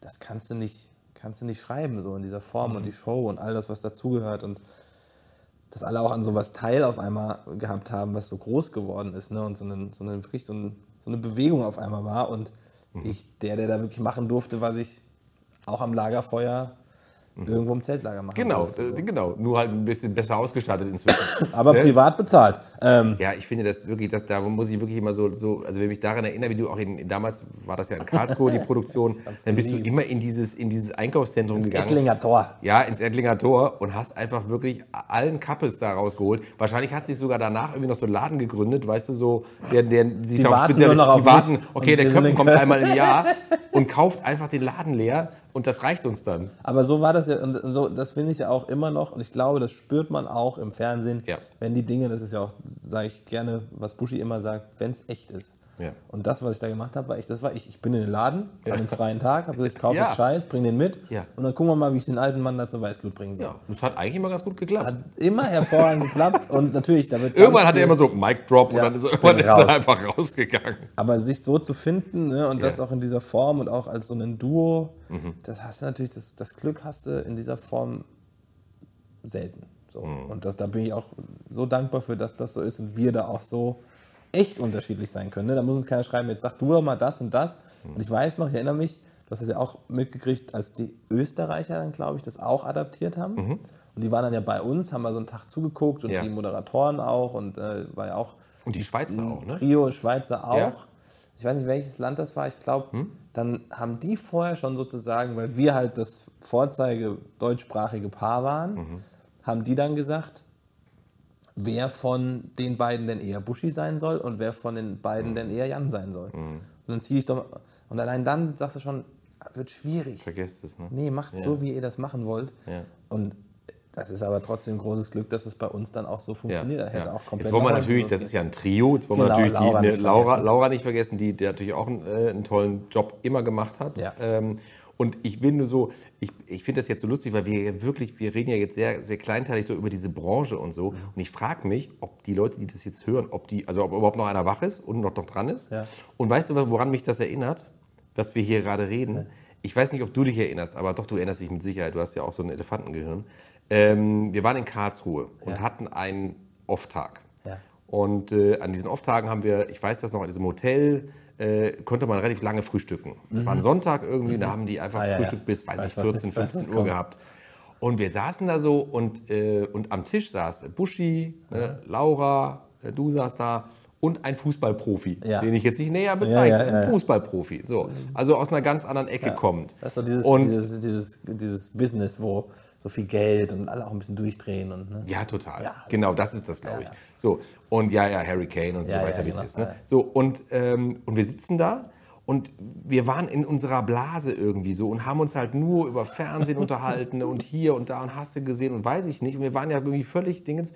Und dieser Fußballspieler, ja, der sehr geschätzte, der saß da mit am Tisch und hat eigentlich die ganze Zeit irgendwie nichts gesagt und so. Ne? Hat, glaube ich, auch ein bisschen was im Handy gemacht ja. und so weiter. zugehört. Und wir, wir saßen da ja, ich weiß gar nicht, zwei Stunden Ja, oder so. ewig. Und wir haben, genau, und der hat die ganze Zeit nichts gesagt. Und irgendwann, wir waren so einigermaßen fertig irgendwie, und dann hat er nur ganz trocken gesagt, komisches Geschäft. Und das habe ich wirklich bis heute nicht vergessen, weil das so, so lustig war, dass wir, und, und dann war das so wie so ein Wake-up-Call, dass du dachtest, das, okay, wie, wirkt das, das eigentlich, wie wirkt das eigentlich für Außenstehende, was ich schreibe das auch immer noch mal mit Buschi zum Beispiel. Ja. Dass man so, man weiß, alle wissen, was gemeint ist, weil es ja wirklich ein komisches Geschäft ist, so Ja. in dieser Blase, wie das bei jeder Blase so ist. Aber Ja. gerade durch Ninja, Ja. ne, also das war eine tolle Zeit in Karlsruhe, in, in Köln und es hat sich auch weiterentwickelt und es ist viel passiert, auch hinter den Kulissen, muss man ja sagen. Ne? Aber es ist immer wieder schön und ich bin so dankbar dafür, dass Ninja irgendwann kam. Ja. Und ich hatte ja eine Zeit lang auch nur Ninja in Anführungszeichen. Mhm. Ne? Also das ist ja auch so was, wo du sagst, okay, die Show liebe ich so sehr, ich will die gerne machen, bis es nicht mehr geht so. Mhm. so das sage ich für mich. Ähm, aber wenn du dann nur Ninja hast, denkst du, ich würde ja schon noch gerne mehr machen. So. Und du hast aber ja den Weg gemacht. Also um jetzt dann diese Brücke zu schlagen, weil es glaub, ist war ja so, geduldig so, ne? Du warst geduldig, ähm, genau, das stimmt. Äh, war ich zum Beispiel nicht. Aber du warst geduldig, was, was schlau ist. Und, ähm, und dann kamen ja Dinge dazu. Ne? Und dann ähm, gab es auch andere, die den Sender verlassen haben, zum Beispiel. Also jetzt ne, zum Beispiel Ralf Schmitz, Ja. der dann zu Sat 1 gegangen ist und wo er nach wie vor auch ist. Und äh, das hat dir ja dann die Möglichkeit eröffnet, eben ein neues Feld für dich aufzumachen. In dem Fall war das dann Take Me Out. Genau. Ne? Ich will natürlich nicht unterschlagen, dass du auch Are You the One übrigens als Reality-Show mal moderiert hast. Das ist Wollen wir korrekt. nicht vergessen. Ich durfte noch nach Südafrika. Du durftest nach Südafrika, genau. Jetzt sind die nur noch in Griechenland. Ist es so? Ich glaube, die sind jetzt in Thailand wieder. Ich weiß es gar nicht. Naja. Hm. Okay, aber auf jeden Fall, Ja, du ja. warst in Südafrika. Äh, Aito, wie die Experten sagen. Ganz korrekt. So. Aber das war die erste Staffel, war, glaube ich, im Verhältnis zu allem, was danach kam, wirklich harmlos. Ja, ja, das kann ich leider tatsächlich relativ schlecht beurteilen Ja, an der Stelle, weil ich da nicht so tief drin bin in dem Format, äh, muss ich gestehen. Aber wahrscheinlich ist es so, wie du sagst. Ähm, nee, aber worauf ich hinaus will, ist, also ähm, du hast dann Take Me Out äh, Mhm. dazu bekommen in deinem Moderationsportfolio. Eine Show, die wir, also meine Frau und ich übrigens total lieben. Wir lieben diese Show. Die gucken halt wirklich viele, ne? Und ich finde, du machst es hervorragend. Ich will dir jetzt auch nicht so viel Honig um Dank. aber du machst es hervorragend, weil du das halt auch schaffst, äh, all, allen Menschen, die da auftreten, ja, mit dem, mit dem nötigen Respekt zu begegnen irgendwie und, und die auf diese Bühne zu heben und ja, jeder hat so seine, seine ne, paar Minuten Ruhm und so weiter, sage ich mal in Anführungsstrichen, und kann, kann sich da irgendwie so ein bisschen präsentieren. Und du nimmst da jeden irgendwie ernst, auch in, in, seiner, auch in seiner Beklopptheit, wie es dann Ja, und das, also so das ist, glaube ich, auch mir das Wichtigste. Egal wo, ich will da jedem irgendwie mit Respekt begegnen, weil das ist ja, Ja. auch das, was, was ich lustiger, lustigerweise als Frage gestellt bekomme. Äh, wie hältst du das da aus, so übertrieben gesagt? Ne? Also wenn in, in diesem Take Me Out Halbkreis. Weil die Leute oder die Mädels dann natürlich spezieller sind, spezieller Ja. wirken, was auch Ja. immer. Und ich das so, Fällt fällt dir gar nicht schwer, oder? Nee, ich, Ja. Mhm. ich nehme die alle ernst, die haben alle ihre Story, die sind alle irgendwie witzig, kann mit denen, ich bin dankbar, dass da 30 stehen, mit denen ich mich austauschen kann, habe mit denen Spaß. Die haben eine gute Zeit und ich, ne, ich glaube, das ist immer das, was ich, was ich auch immer schon mein Jobleben lang versucht habe.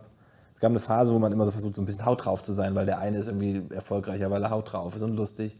Und bin sehr froh, dass ich da nie so ein bisschen, nie so drauf reingefallen bin, weil das halt auch nicht ich bin so. Ne? Und ähm, bei sowas wie Take Me Out ist es vielleicht ein großer Vorteil, weil ich, ja, ich nehme die alle ernst, ich habe mit denen Spaß und das spüren die auch. Und dann passiert was anderes, als wenn da einer kommt, der vielleicht sagt, ich will jetzt nur einen blöden Gag aufgrund deiner komischen Haare machen. Ja. Mache ich vielleicht trotzdem, aber. Ne? Aber dann machst du es immer so, dass es nicht verletzend ist. Also ich Genau. finde, du findest, immer den, du findest immer den richtigen Weg oder du nimmst dich dann selber irgendwie auch mit rein. Also ich finde, das, du machst das schon super. Also wie gesagt, wir lieben das, diese Sendung sehr. Und dann kam, ist noch was Größeres passiert, das ist ja eben kurz angerissen. Ähm, ich, ich glaube, es ist vermutlich die erfolgreichste äh, Entertainment-Show oder wie soll man das sagen? Also doch, es ist, glaube ich, das erfolgreichste Unterhaltungsformat im deutschen Fernsehen bezogen auf, auf Reichweite und, und so. Das ist der Dschungel, äh, umgangssprachige Dschungel. Ähm, und das ist etwas, äh, das hast du jetzt in eine Staffel äh, ne, gemacht dieses Jahr. Und weil Daniel äh, Hartwig, der hat das ähm, aus, aus Gründen abgegeben, die ich auch gut nachvollziehen kann, weil, weil der, äh, der hat ja auch ein paar Kinder. Oh, jetzt, kommt der, jetzt kommt der Bo hier nochmal raus, guck mal an. Ähm, der hat ja, also der Bo, unser Hund, für die, die nur hören, ähm, der, unser Golden Doodle, der hier hat sich gerade hier ins. Bild, hat sich gerade ins Bild gespielt.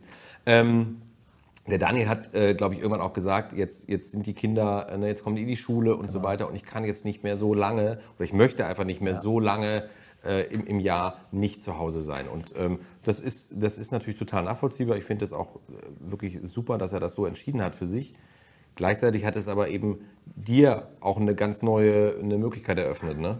Wie Ja. war denn der Moment, als, als wer kam denn da auf dich zu? Der wahrscheinlich der Unterhaltungschef, nehme ich an. Richtig, Und Markus. hat, genau. Äh, liebe, Liebe Grüße. Grüße. Oh Mann, ey. Liebe Grüße. Und der hat, äh, der hat doch dann, äh, ja, hat dich wahrscheinlich gefragt, Genau. äh, ob du dir das vorstellen kannst, oder? Also es war so, ich hätte ein Jahr vorher niemals dran gedacht, auch in dem Moment, wo Daniel gesagt hat, er hört auf, Ja. ne, dass, dass ich der sein könnte, der das macht. Ja. Und äh, auch da wieder war es der perfekte Zeitpunkt, ja.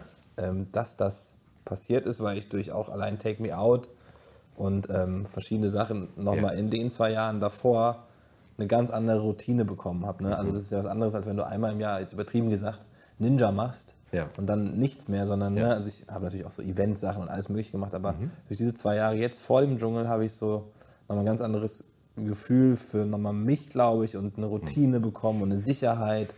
Und ich habe ja ewig kein Live-Fernsehen mehr gemacht. Ne? Mhm. Also die letzte Live-Sendung war wahrscheinlich dann bei Viva. So. Ähm, also wirklich ewig her oder wirklich kaum. Oder Live-Events, dadurch hatte ich eine Übung, aber live, live, lang nicht. Und dann direkt Dschungel. Ne? So, und das hat, also es hat schon, es hat schon ein bisschen gedauert, bis ich sozusagen das begriffen habe. Also vorher haben so ein paar gesagt, ja komm, die werden dich doch auch irgendwie in Erwägung ziehen. Nee.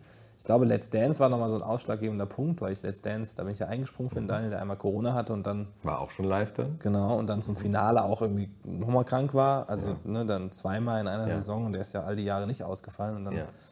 war ich zur Stelle und ich glaube, das ist auch das, was mich dann wieder mit der Geduld vielleicht auch so ein bisschen auszeichnet. Wenn ich dann soll oder darf, dann mache ich das, glaube ich, auch halbwegs okay.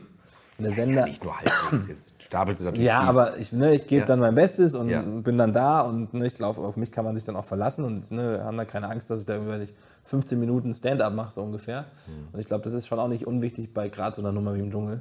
Ähm, und dann hat mich Markus gefragt, er hat lustigerweise einen Tag vorher noch eine Nachricht geschrieben, ich hätte da so ein Projekt, so ein kleines, wollen wir mit dir reden, bist du morgen da? Ja. Das war letztes Jahr bei Ninja. Ja. Und dann kam er Ja. und hat mich gefragt. Und ich war, du kennst mich ja, ich bin ja in meiner Emotion nicht immer der, der sagt, also ne, ich stehe da nicht weinend da oder freue mich, wie so, ich muss das erstmal so für mich. So, da will ich wieder lieber an meinen Laptop oder PC in meinem Zimmer und irgendwie das verarbeiten und weiß ich nicht, noch ein Stück Kuchen essen. So. Ja. Ähm, und das muss ich schon sacken lassen. Also natürlich war klar, also das ist die größte Sache, die man machen kann, im auch noch linearen Fernsehen in dieser Form. Ja. Äh, da werde ich auch nicht Nein sagen, aber ich habe trotzdem gesagt, ich muss das erstmal, so, das war so der Ach du Scheiße-Moment.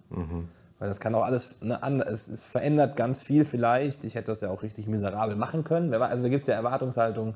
Es gibt jemanden, mit dem man verglichen wird. Ich kannte das vielleicht auch schon natürlich durch Ralf Schmitz, der weggegangen ist, aber ne, da sind schon ganz viele Gedanken da.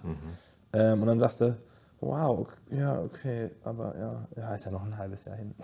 so ungefähr. Und dieses halbe Jahr geht ja auch so unfassbar schnell um. Also ne, der, der, der Moment, von dem er gefragt hat, bis zu dem Moment, dass ich gesagt habe, ja, kann ich mir sehr gut vorstellen. Das war, ich glaube, ich habe am nächsten Tag gesagt, ja, klar, bin am Start so. Ähm, Und trotzdem finde ich es mutig, ähm, um ehrlich zu sein, weil äh, ich bin ja jetzt auch schon ein paar Tage in dieser Branche und natürlich ist es so, dass man, äh, dass man denkt, okay, das hat ja jemand vor mir auch sehr gut gemacht Genau, eine ganze Zeit genau. lang. Und vielleicht war das sogar für Daniel Hartwig auch in der Nachfolge, nachdem Dirk tragischerweise so früh gestorben war, Dirk Bach.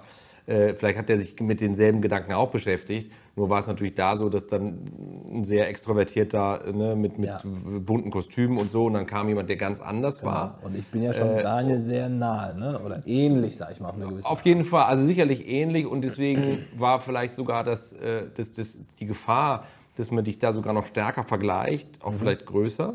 Und, ähm, und ich war auch nicht ganz unvoreingenommen, weil ich auch dachte, das ist schon, das, das ist schon viel Gepäck, was man da auch hat so. Und, und dann war ich wirklich ähm, sehr begeistert, wie schnell du das geschafft hast, das so wirken zu lassen, als hättest du das jetzt schon zehn Jahre gemacht. Wirklich, das, ist, das hat sich so schnell eingestellt. Ich habe tatsächlich jetzt, auch das ist jetzt natürlich wieder so ein, ja, diese, diese, äh, durch diese Profibrille, sag ich mal, oder diese Brille der Leute, die das halt du kennst machen. das ja, Man guckt ja da ein bisschen dabei. anders drauf. Und ich kenne dich auch ein bisschen. Das heißt, ich hatte schon am Anfang das Gefühl, okay, Sendung 1, eine gewisse Nervosität ist spürbar, die Ja. ist da. Das ist auch ganz normal, ja, glaube ich. Aber irgendwie habe ich das Gefühl, bei, bei Sendung 2 warst du einfach schon komplett drin. Und, und, das, und das hat dich auch nicht mehr verlassen. Ja. Also, das ist das so? Also kann, kannst du das so nachvollziehen? Ja, ich kann also, ähm, das war, also jetzt so rückblickend, dieser Prozess, diese 17 Sendungen, glaube ich, die wir da gemacht haben, ja. ähm, und du kennst ja die Intensität, die das ist. Das ist glaub, anstrengend. Der Vorteil ist, dass du gar, gar nicht so wirklich, du hast zwar Zeit, aber du hast nicht so wirklich viel Zeit, irgendwas in Frage zu stellen, Mhm. dich zu hinterfragen, und dann passiert das einfach. Und dann wusste ich ab dem einen Moment, weil ich so toll auch von Sonja vorher an die Hand genommen worden bin, auch von allen anderen, ne, Markus oder. Mhm. Liebe Grüße. Liebe Grüße! die einen so reingeholt haben und alle haben, du ja auch, damals noch immer erzählt, wie krass das da ist und wie das alles funktioniert und Ja. wie heftig. Und dann, Ja. dann bist du da und dann verstehst du, was alle erzählt haben, wie speziell das auch in dieser Branche noch ist, so eine Produktion machen zu dürfen. Dann war ich so ein bisschen Mäuschen spielen auf der einen Seite, aber halt auch eben der, der jetzt vor der Kamera steht.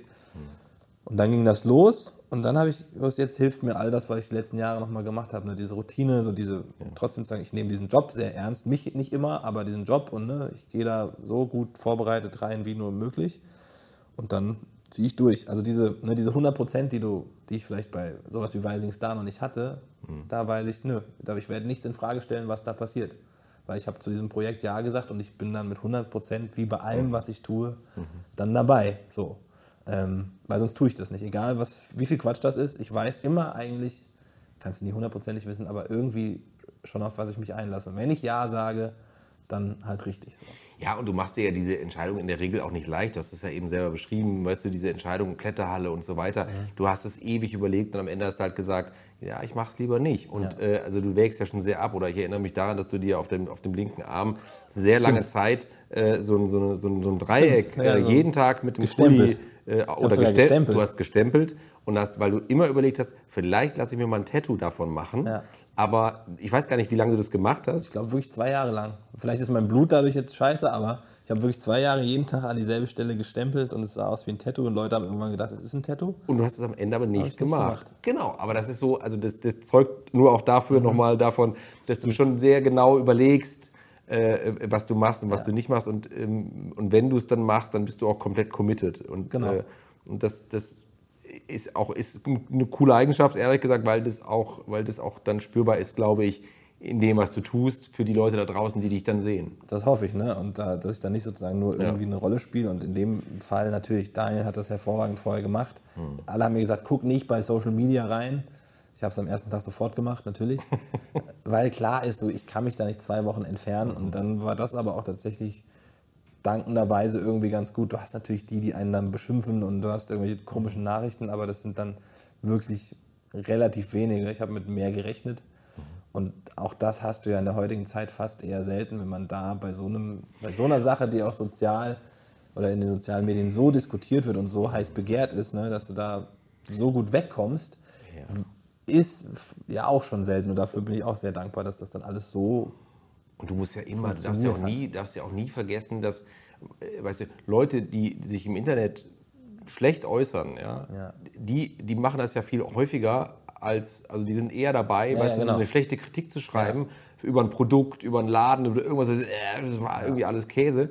Äh, als dass man sich hinsetzt und sagt, ich habe hier ein richtig cooles Erlebnis gehabt. Also Ja. auch das Verhältnis sozusagen, ja, äh, das kann man auch gar nicht äh, aufwiegen, stimmt. weil es kann sein, dass die, die Masse an Leuten, die das richtig gut fand, viel, viel größer ist. Aber viel aber, leiser. aber die schreiben Ja. aber viel leiser, weil die einfach nicht, weißt du, das Positive, das wird einfach nicht so oft im Netz Klar. abgeladen. Deswegen, glaube das muss man auch immer noch mal ein bisschen dann noch mal zusätzlich ins Verhältnis setzen. Und du hast recht, ich glaube, dass es grundsätzlich schon bei dir so war, dass überwiegend das sehr positiv beurteilt wurde, was dann schon auch echt ein super äh, Erfolg war. Äh, Ja, und ne, also auch, auch der Umstand, wir hatten einen tollen Jahrgang an Kandidaten, an Teilnehmern, Teilnehmerinnen, wo du sagst, okay, auch Glück damit gehabt, und hätte auch anders sein können. Also es kam so ganz viel zusammen, was es so schön gemacht hat. Und das Team hat sich auch wieder gefreut, alle wieder in Australien, nach Corona. ja. So, da, also da war ganz viel, so, ein- so wie so ein Neubeginn, ne? also durch, durch ganz viele Faktoren. Und das war so schön, Teil davon sein zu dürfen und es dann auch weiterhin sein zu können. Demnach bin ich da ja einfach dankbar, dass ich ne, die Gelegenheit bekommen habe und auch dankbar, dass ich die nach wirklich 15 Jahren in diesem Beruf bekommen habe. Und hey, wäre ich vor fünf Jahren gefragt worden, weiß ich nicht, ob ich ja gesagt hätte. So. ja. Ähm, und ähm, ja, so, so, so kann es dann gehen. Und es war eigentlich der für mich gefühlt beste Zeitpunkt in meiner Tätigkeit in diesem Beruf, ähm, den Schritt dann zu gehen. So, und das ist schon. Und Geduld hat sich, auf jeden Fall Geduld ist, ein, ist etwas, was, Ja. dich, was dich auch auszeichnet. Das ist schon etwas, was du, was du irgendwie auch gut kannst für dich. Ja? Es ist, äh, ich meine, jetzt muss man ja auch sagen, äh, also dieser Fernsehjob ist das eine, aber du bist ja auch jemand, der sich äh, vielfältig künstlerisch ausdrückt, sage ich mal. Ich Also, versuch's. ja, das tust Ja. du ja auch. Das tust du ja auch. Also, ähm, also ich komme jetzt mal zum Beispiel auf die Musik. Also was ich gar nicht wusste, was ich heute noch gelesen habe, äh, dass du zum Beispiel, also dass du Musik machst, das weiß ich ja. Mhm. Aber ich wusste zum Beispiel nicht, dass du dem Pushy für seinen Podcast, Lauschangriff, Ja. dass du dem das, diese Intro-Musik Ja, gemacht doch. hast. Ist auch ja, meine Stimme da. ja, ja, wie lustig, aber das, ich, das wusste ich gar nicht. Und, äh, oder du machst das sogar, hast das für mehrere Podcasts sogar gemacht. Ja, genau, ne? für Hotel Matze, für ihn. Ja, Hotel für, Matze ist ja auch ein wahnsinnig erfolgreicher Podcast. Also schon so, natürlich auf der einen Seite ist das so ein bisschen eine gewisse Berliner Bubble so, aber nö, da habe ich die Musik für gemacht Ja. und ähm, habe das irgendwie immer gerne gemacht und ich glaube, also ich, äh, mittlerweile habe ich eher das Gefühl, dass es wirklich so wird, meine Angst, dass ich mein Album mit 60 rausbringe, weil das schon noch so ein kleiner Traum, Mhm. wo ich aber sehr viel Angst davor habe, anders bewertet zu werden, weil es ja eher ich bin, wenn ich Musik rausbringe. Ich habe das ja während Corona so ein bisschen gemacht, so Songs. Wir haben das, wir haben das äh, zu Hause echt viel gehört, deinen Song Ich bleib zu Hause. Ach, lustig. Äh, weil, weil auch da wieder, ne, du bist ja eben auch sozial engagiert und du hast ja, dieser Song ist ja, äh, für alle, die nicht kennen, unbedingt mal bei Spotify reinhören oder woanders. Ähm, ich bleib zu Hause ist ja im Grunde die Botschaft, okay Leute, es gibt da draußen vulnerable, vulnerable Gruppen, Genau. ja, die wir nicht infizieren wollen, weil die sonst möglicherweise einfach sterben. Also reißt euch zusammen, wir bleiben zu Hause. Das Genau. war ja so der, die Botschaft. Und das, ich fand es nicht nur musikalisch gut, ich fand es eben auch, auch von der Botschaft her echt super. Ja, danke. Also es war auch damals auch so, ne, wenn es so echt aus Ja. einem rauskommt und so Ja. passiert, habe ich gedacht, weißt du was, jetzt ist gerade Zeit, wir sind zu Hause. Ja. Das habe ich gerade so gemacht aus so einem Gefühl heraus, was mir wichtig war. Und dann sind Ja. danach noch so ein paar Songs entstanden. Und trotzdem habe ich noch ganz viel Musik rumliegen. Und immer, wenn ich im Auto sitze, höre ich die und denke so, der Song ist eigentlich gut, den muss ich mal fertig machen. Und den muss ich, ah, der ist eigentlich auch gut, den muss ich auch mal fertig machen. Aber das und, ist vielleicht auch ein bisschen wie mit deinem, weißt du, mit deinem Ja, Tattoo genau. oder so. Du, du Vielleicht- bist ja auch sehr, du hast ja einen hohen Anspruch auch an dich selber. Ne? Und auch ne, diese, diese Angst davor, wenn es um was wirklich so Persönliches geht, nochmal anders beurteilt zu werden. Mhm. So dieses, ne, und auch vielleicht so ein bisschen dieses alles immer nur so antesten, weil dann kann man das ja ein bisschen, Mhm. aber so richtig beurteilt im ernsthaften Metier wirst du nicht. Das werde ich im Fernsehen, das ist mein Beruf Mhm. so, aber in, in, in der musikalischen Welt ne, oder in, in der künstlerischen Welt, ich hatte zwar eine Ausstellung in der Galerie, Ich wollte gerade sagen, so- aber in, auf die, in dem Feld hast du dich ja dem schon gestellt, ganz klar. Also, Aber habe dann auch ähm, wieder so ein bisschen einen gefühlten Rückzieher gemacht, vielleicht auch Corona geschuldet, aber Mhm. so, ne, immer so mal, ich habe das mal gemacht und Mhm. So richtig den Schritt rein und nochmal den nächsten zu wagen, da habe ich dann immer so ein bisschen Respekt und vielleicht auch Angst vor. Aber eine Zeit hatte ich das Gefühl, und jetzt bin ich bei, der, bei, der, bei, der, bei dem malerischen Arm sozusagen, ähm, hatte ich schon ähm, das Gefühl, dass du das auch ernsthaft betrieben hast oder, oder sagen wir oder intensiver betrieben hast. Und wir sind ja damals dann, äh, das weiß ich war noch, schön, äh, das ja. war echt schön. Ähm, wir haben in Karlsruhe produziert und äh, du hattest eine Ausstellung in Ulm. Ja, genau. was ja nicht so weit voneinander entfernt ist, weiß ich gar nicht, eine Autostunde oder so oder anderthalb. Und, ähm, und dann sind wir ja da hingekommen äh, und haben, haben dann diese Ausstellungseröffnung mitbekommen, was ja echt super war. Und Das war, das war mega schön. Das war so ein bisschen auch wieder so ein fast schon zu viel, ne? weil also bei mir ist ja dann irgendwann auch dieses, ich habe natürlich keine klassische Künstlerlaufbahn, sondern ich bin halt der auch immer wieder der Heini trotzdem aus dem Fernsehen, der aber malt und dann hatte ich ja die Gelegenheit, diese Ausstellung zu haben in der Galerie im Venet-Haus da in Ulm. ja. Und das war auch eine tolle Erfahrung. So. Ja. Und ne, dieses, dieses sich anders präsentieren und zeigen, aber ähm, wer weiß, ob das nochmal kommt oder ob ich jetzt sagen kann, das habe ich einmal gehabt, habe es einmal gemacht so. Gibt es eigentlich Schacht 1 noch? Ja, gibt's noch. Du du weißt, dass ich da großer. weiß. das- Gibt aber auch Bild- 2 mittlerweile. Den Schacht 2 kenne ich auch. Wenn Sie jetzt Äh, einschalten, das ist nicht der Podcast, von dem Sie denken, dass er es ist. Ja, oh, bitte. Ja. Genau. Ja, nein, aber Schacht 1 ist, ist immer noch mein, Ist auch mein, immer noch mein- Favorite. Meine Referenz für alles, was sozusagen so ein bisschen was ist, wo ich sage, das, das bin ich so. Ne? Ja, also auch für die wenigen, die jetzt noch wach sind Ja. äh, oder noch nicht äh, was anderes hören, äh, man kann sich das anschauen auf Ja. der Seite janhenrik.com und Henrik mit Y. Richtig. Das noch zur Info. Äh, und das kannst du mir übrigens dann auch nicht als Geheimnis verkaufen. Mein zweiter Vorname ist übrigens Henrik. Das haben, wir jetzt schon, Ja. haben wir jetzt schon geklärt. Ich habe schon, aber ich habe schon ein paar Geheimnisse verraten. Ach, jetzt komm, da, da, da lasse ich dich auf jeden Fall nicht vom Haken, mein Freund. Also, ähm, aber was ich in dem Zusammenhang, weißt du, was ich lustig fand? Ich war heute auf deiner Seite. Ja. janhenrik.com. Ja. Und plötzlich tauchte da so ein Fenster auf. Willst du chatten? Ja, das habe ich, ich muss das mal ausstellen. Ich weiß nicht, wie dann, das geht. so, und ich hab, dann klicke ich da so drauf und habe ich gesagt, ey, Moment mal, wenn ich da jetzt, mit wem chatte ich denn dann, Ja, wenn ich- ich da jetzt, ich hab nicht habe es nicht Zeit- gemacht, weil ich mich nicht getraut habe. Ich muss den Chatbot mal ausschalten. Ich habe eine, hab eine Zeit lang immer Nachrichten gekriegt, wo ich mich so gefragt habe, hey, da hat einfach immer jemand Hallo mit Fragezeichen geschrieben. Und ich so, hä, woher kommt das? Weil das irgendwie an eine E-Mail weitergeleitet wird. Ja. Und das ist dieser Chatbot. Wie lustig, weil ich hätte... von ich dem hätte- Anbieter da Wahrscheinlich irgendwie. hätte ich einfach mal was drauf reinschreiben sollen. Hallo Jan, es gibt. Schacht 1 noch, bitte? Ich glaube, der Chatbot, der antwortet nicht. Also es ist ein einseitiger Chatbot. Hä? Willst du chatten und dann schreibe ich da was rein und krieg Ja, genau. eine Und Antwort? ich ich kriege das als Nachricht, aber in das System und müsste selber antworten. Und dann würde ich aber sozusagen direkt mit dir interagieren. Ja. Das dauert dann nur ein bisschen. Genau, ich müsste halt live dann auch online Okay, sein. haben wir das auch geklärt? Ich hatte mich nur so gewundert, dass ich dachte, Stimmt, Moment mal, gut, hat, sagst. der, hat der Jan da irgendwie so noch ein Office im Background, die sagen, warten dann auf das einer so, ja, Moment mal, Müsste ich eigentlich öfter Hallöchen, nutzen. Willst du ein Bild kaufen? willst du ein Bild von mir? Ja, genau. Ja, ist doch, ist doch ganz schön. So, also wir haben jetzt, das haben wir schon mal äh, jetzt geklärt. Ähm, es gibt einen Punkt, den finde ich ganz gut, weil du bist ja jetzt Neuköllner. Ja. Und bei Neuköllner fällt mir, fiel mir sofort als erstes ein, dass in Köln, da wird ja auch ja schon mal Kölsch geredet, ist klar.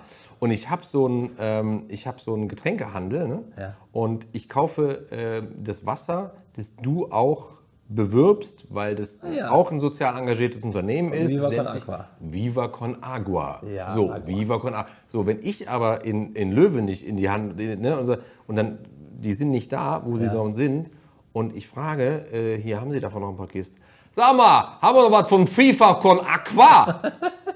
So. Ja. Ja, das, das ist Köln. Köln. Das ist dann Köln. Aber dafür ja. liebe ich Köln jetzt schon. Also ist, ne, der Kontrast von Berlin zu hier Ja. war so, ach guck mal. Also ist, man muss aufpassen, dass man nicht in so ein klassisches Berlin-Bashing verfällt, aber Ja. es wird einem hier schon sehr leicht gemacht, gut anzukommen. Also durch die Offenheit. Ach, das ist ja die rheinische Frohnatur, die Offenheit. Jung, komm, trink eine mit. Ja. Ne, Black First. Du grüßt Stell dich nicht so an. Ja, ich glaube, die Lieder muss ich alle noch auswendig lernen. Das wird so. Irgendwann kommt der Moment, wo Ja. zehn Leute neben mir stehen und ich singe nicht mit und dann werde ich doch wieder der Stadt verwiesen.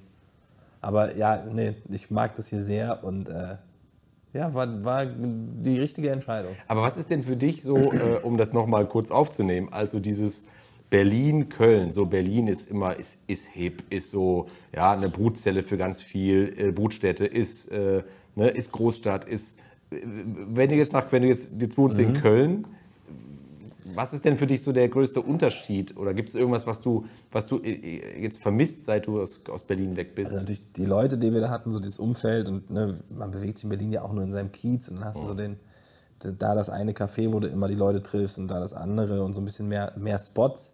Kulinarisch ist es, glaube ich, einfach ein bisschen weiter Berlin. So, ne, du hast viel mehr Möglichkeiten. Was? Ja, so auf einer, ja, ne, also ich glaube, da ist Musst auch schon aufpassen. höherer Konkurrenzdruck hier, muss ich, genau, aber Köln hat auch super Restaurants. Super Restaurants. Äh, und ja, irgendwann war auch gut. Wir waren 19, 18 Jahre in Berlin. Ja. Und das, was du sagst mit diesem, dieser Druck, dieses, dieses, ne, dass da so Inspiration auch ganz viel ist, aber da ist so ein Grundstressrauschen in Mhm. dieser Stadt, auch in einer gewissen Bubble. Auch, ne, die werden ja auch mittlerweile, diese Bubble wird ja auch teilweise, glaube ich, von außen so ein bisschen auch belächelt, so diese übertrieben Lobo-eske. Ne, also so, so, da gibt es so eine Bubble, die so der Welt erklärt, wie man leben soll. Mhm. Ähm, aber die kriegen die Welt nicht mehr mit so. Und ähm, das ist Schlecht. Das ist nicht so gut und Ja. das, das gibt es da sehr und das hat mich auf einer gewissen Okay. Ebene schon auch gestresst und auch so dieses Grundrauschen von jeder muss nochmal irgendwas mega special und dann kommst du auch wieder zu dem, wo wir am Anfang waren. Auch die sind trotzdem in sich lost so. So, so habe ich das Gefühl. Da ist ganz viel. Mhm. Viel auf der Suche, ja. viel auf der Suche und Mhm. vielleicht dieses, das, ne, nicht, die zeigen nicht ihr Leben so, das ist ja so Mhm. ein Satz, sondern die leben ihr Zeigen und das Zeigen glaube ich denen nicht. Also die müssen dann irgendwie immer mehr erzählen, als wirklich da ist und dann tun sie einem eher fast leid. Das ist jetzt sehr hart gesprochen, aber auch eher der Social Media Blick nach Berlin rein so. Also da Fun Fact, ich war mal im Michelberger. Ja. Ähm, das ist ja der Spot. Das ist so der Spot, die haben ja so eine Bar und so Ja. weiter. Und irgendwann war ich da und dann waren da so, äh, äh, so schnauzbärtige, äh, schlanke, Ja. große Männer mit kleinen Hunden auf dem Arm. Und da, was, was ist denn hier los? Und es waren die Elevator Boys. Ja, ich habe keine Ahnung, was für Boys das waren, aber mich hat es irgendwie hochgradig verstört, weil ich dachte, was ist denn das jetzt wieder für eine Mode? Dass man einfach auch der kleine Hund, der gehörte offenbar zum Outfit, ja. Also das fand ich ein bisschen komisch, aber, das, vielleicht- das, ist ja auch, das ist Berlin. Das ist Berlin, ja, aber das ist ja halt das, was es auch spannend macht. Aber auf der anderen Seite so dieses, wirklich das, was auch viele, glaube ich, un unglücklich machen kann, Mhm. dieses Stressrauschen, du musst zu irgendwas dazugehören. Deswegen war das sehr schön, sich von dem so ein bisschen zu entfernen, sich da so rauszuziehen und vielleicht nochmal einen neuen Blick drauf zu haben. So, Mhm. das, das, wenn Buschi zu mir sagt, du alter Pharisäer, kann Natürlich. ich, kann ich jetzt, kann ich jetzt äh, auf einer gewissen Ebene anders nachvollziehen, weil ich weiß, welches Gefühl er damit meint. So. Ähm, aber wir vermissen natürlich Leute da, aber Ja. sind auch sehr froh, jetzt einfach hier zu sein in Köln und es ist eine andere Art von Leben. Also ich glaube, das, was du sagst, ist schon richtig. Man wird hier schon erstmal wirklich auch herzlich und offen empfangen. Ja. Äh, ne, so ist der Rheinländer, der singt ja auch immer ein bisschen in der Stimme. Jung, setz dich mal ich hin, sag- was brauchst du was? Ich sag, glaube ich, auch allen Hallo. ja. Allen, denen ich vor, Ja. wenn ich mit dem Hund spazieren gehe, Ja. allen sagst du Hallo. Ja, ist doch gut. Und, das, und alle schön. sagen Hallo. Hallo wollte ich gerade sagen, aber sagen holen kein. Messer raus. Das ist ganz, Ja, das hallo, schön. kann ich dein hallo. Geld haben? Ja, genau. Äh, Moment Äh, mal. nein, nein. Ich, wir sind schon fast, wir sind jetzt schon fast durch für die wenigen Versprengten, die noch äh, zuhören ganz liebe. Grüße. Ja, ga- ganz liebe Grüße. Die kannst du ja an einer Hand abzählen inzwischen. Ähm, nee, und zwar, du hast ja, äh, du machst ja auch ab und zu, wir haben ja Disney schon mal erwähnt, wegen dieser Ranking-Show und so, du machst ja auch ab und zu so, so Veranstaltungen für Disney, die du moderierst. Ich will gar nicht so sehr auf diese Veranstaltung kommen, aber ich will nur wissen, weißt du eigentlich, wie der Director of EMEA heißt? Ja, wie ich. Ja, Der das, Jan Köppen. Hey, das fand ich so strange. Ich hätte beinahe mal, glaube ich, sogar auf einer Veranstaltung sein können, wo er auch war. Weil Ja. das, irgendwann müssen wir uns mal treffen. Der ist ja, Ja. der ist, glaube ich, genau, der ist ja. Kommt das Amerikaner, oder? Ja, also, ich- soweit ich, ich habe mal kurz ein bisschen sowas. recherchiert, der hat irgendwie in den USA studiert zumindest. Und es- Aber der heißt Jan Köppen. Ja, ist der große Disney-Chef für was Europa. Ja, genau, Middle East und Ja, Afrika. genau. Ja, aber das fand ich so. Das ist lustig, ne? Das fand ich wirklich ungewöhnlich. Vor allen Dingen, weil du eben selber ja auch für diesen Konzern Genau. arbeitest hin und wieder. Ja, und Das also wir haben uns leider noch nie getroffen. Der hat es wahrscheinlich aber auch schon irgendwo mal Aber wie mitgekriegt. lustig das wäre, Jan Köppen meets Jan Köppen. Ja, Also, ich will, also eigentlich muss es mal irgendwann passieren. Ja. Aber vielleicht wenn, dann, wenn ich nicht mehr in einer beruflichen Beziehung zu diesem Konzern stehe. nee, aber es wäre irgendwie witzig. Also ich, Ich, das war mir Das so aufgefallen, weil lustig. ich weiß gar nicht, wie ich drauf gekommen war. Ich, irgendwie habe ich das irgendwas gegoogelt, Disney und Jan Ja, Kuppen ja. oder so. Und dann findest du den sofort. Und dann kam plötzlich so ein anderes Gesicht. Ich dachte, hä, Augenblick mal. Der, Ja, mir haben ein paar Leute geschrieben, als es dann die Meldung gab bei hier unserem Lieblingsmediendienst DWDL, Ja. äh, dass Jan Köppen diese Führung. Viele liebe in- Grüße. Ja, liebe Grüße. dass, dass, es, äh, dass Jan Köppen die Führung von Disney in. Europa, ne? Natürlich. Middle East und äh, Afrika übernimmt. viele Und dann Gratulationen bekommen. Genau, ich, ich habe hab auch gesagt, ich nehme den Job gerne an und wahr. Haben viele nicht mitbekommen. Wahnsinn. Ja. Lieber Jan, mein letzter, mein allerletzter Punkt auf meiner äh, Hasen-Fragenliste Ja. ist das Geheimnis. Ah ja, also jeder, jetzt, musst, jetzt bist du dran, jeder Gast verrät ein Geheimnis. Was waren das denn bisher so für Geheimnisse? Also, zum Beispiel, eins, äh, der, eins der lustigsten Geheimnisse fand ich tatsächlich äh, von Serkan Yavuz. Ja. Das ist ja ein junger Typ, der ist 30. Ja, ja. Und der sagte, ähm, wenn er sich mit seiner Freundin irgendwie zofft Ja. Äh, und die so auseinandergehen, Ja. dann zieht er sich zurück, um, um dann wieder runterzukommen, guckt er sich Bob Ross-Videos an. Oh, das ist geil. Ist das nicht ein cooles Geheimnis?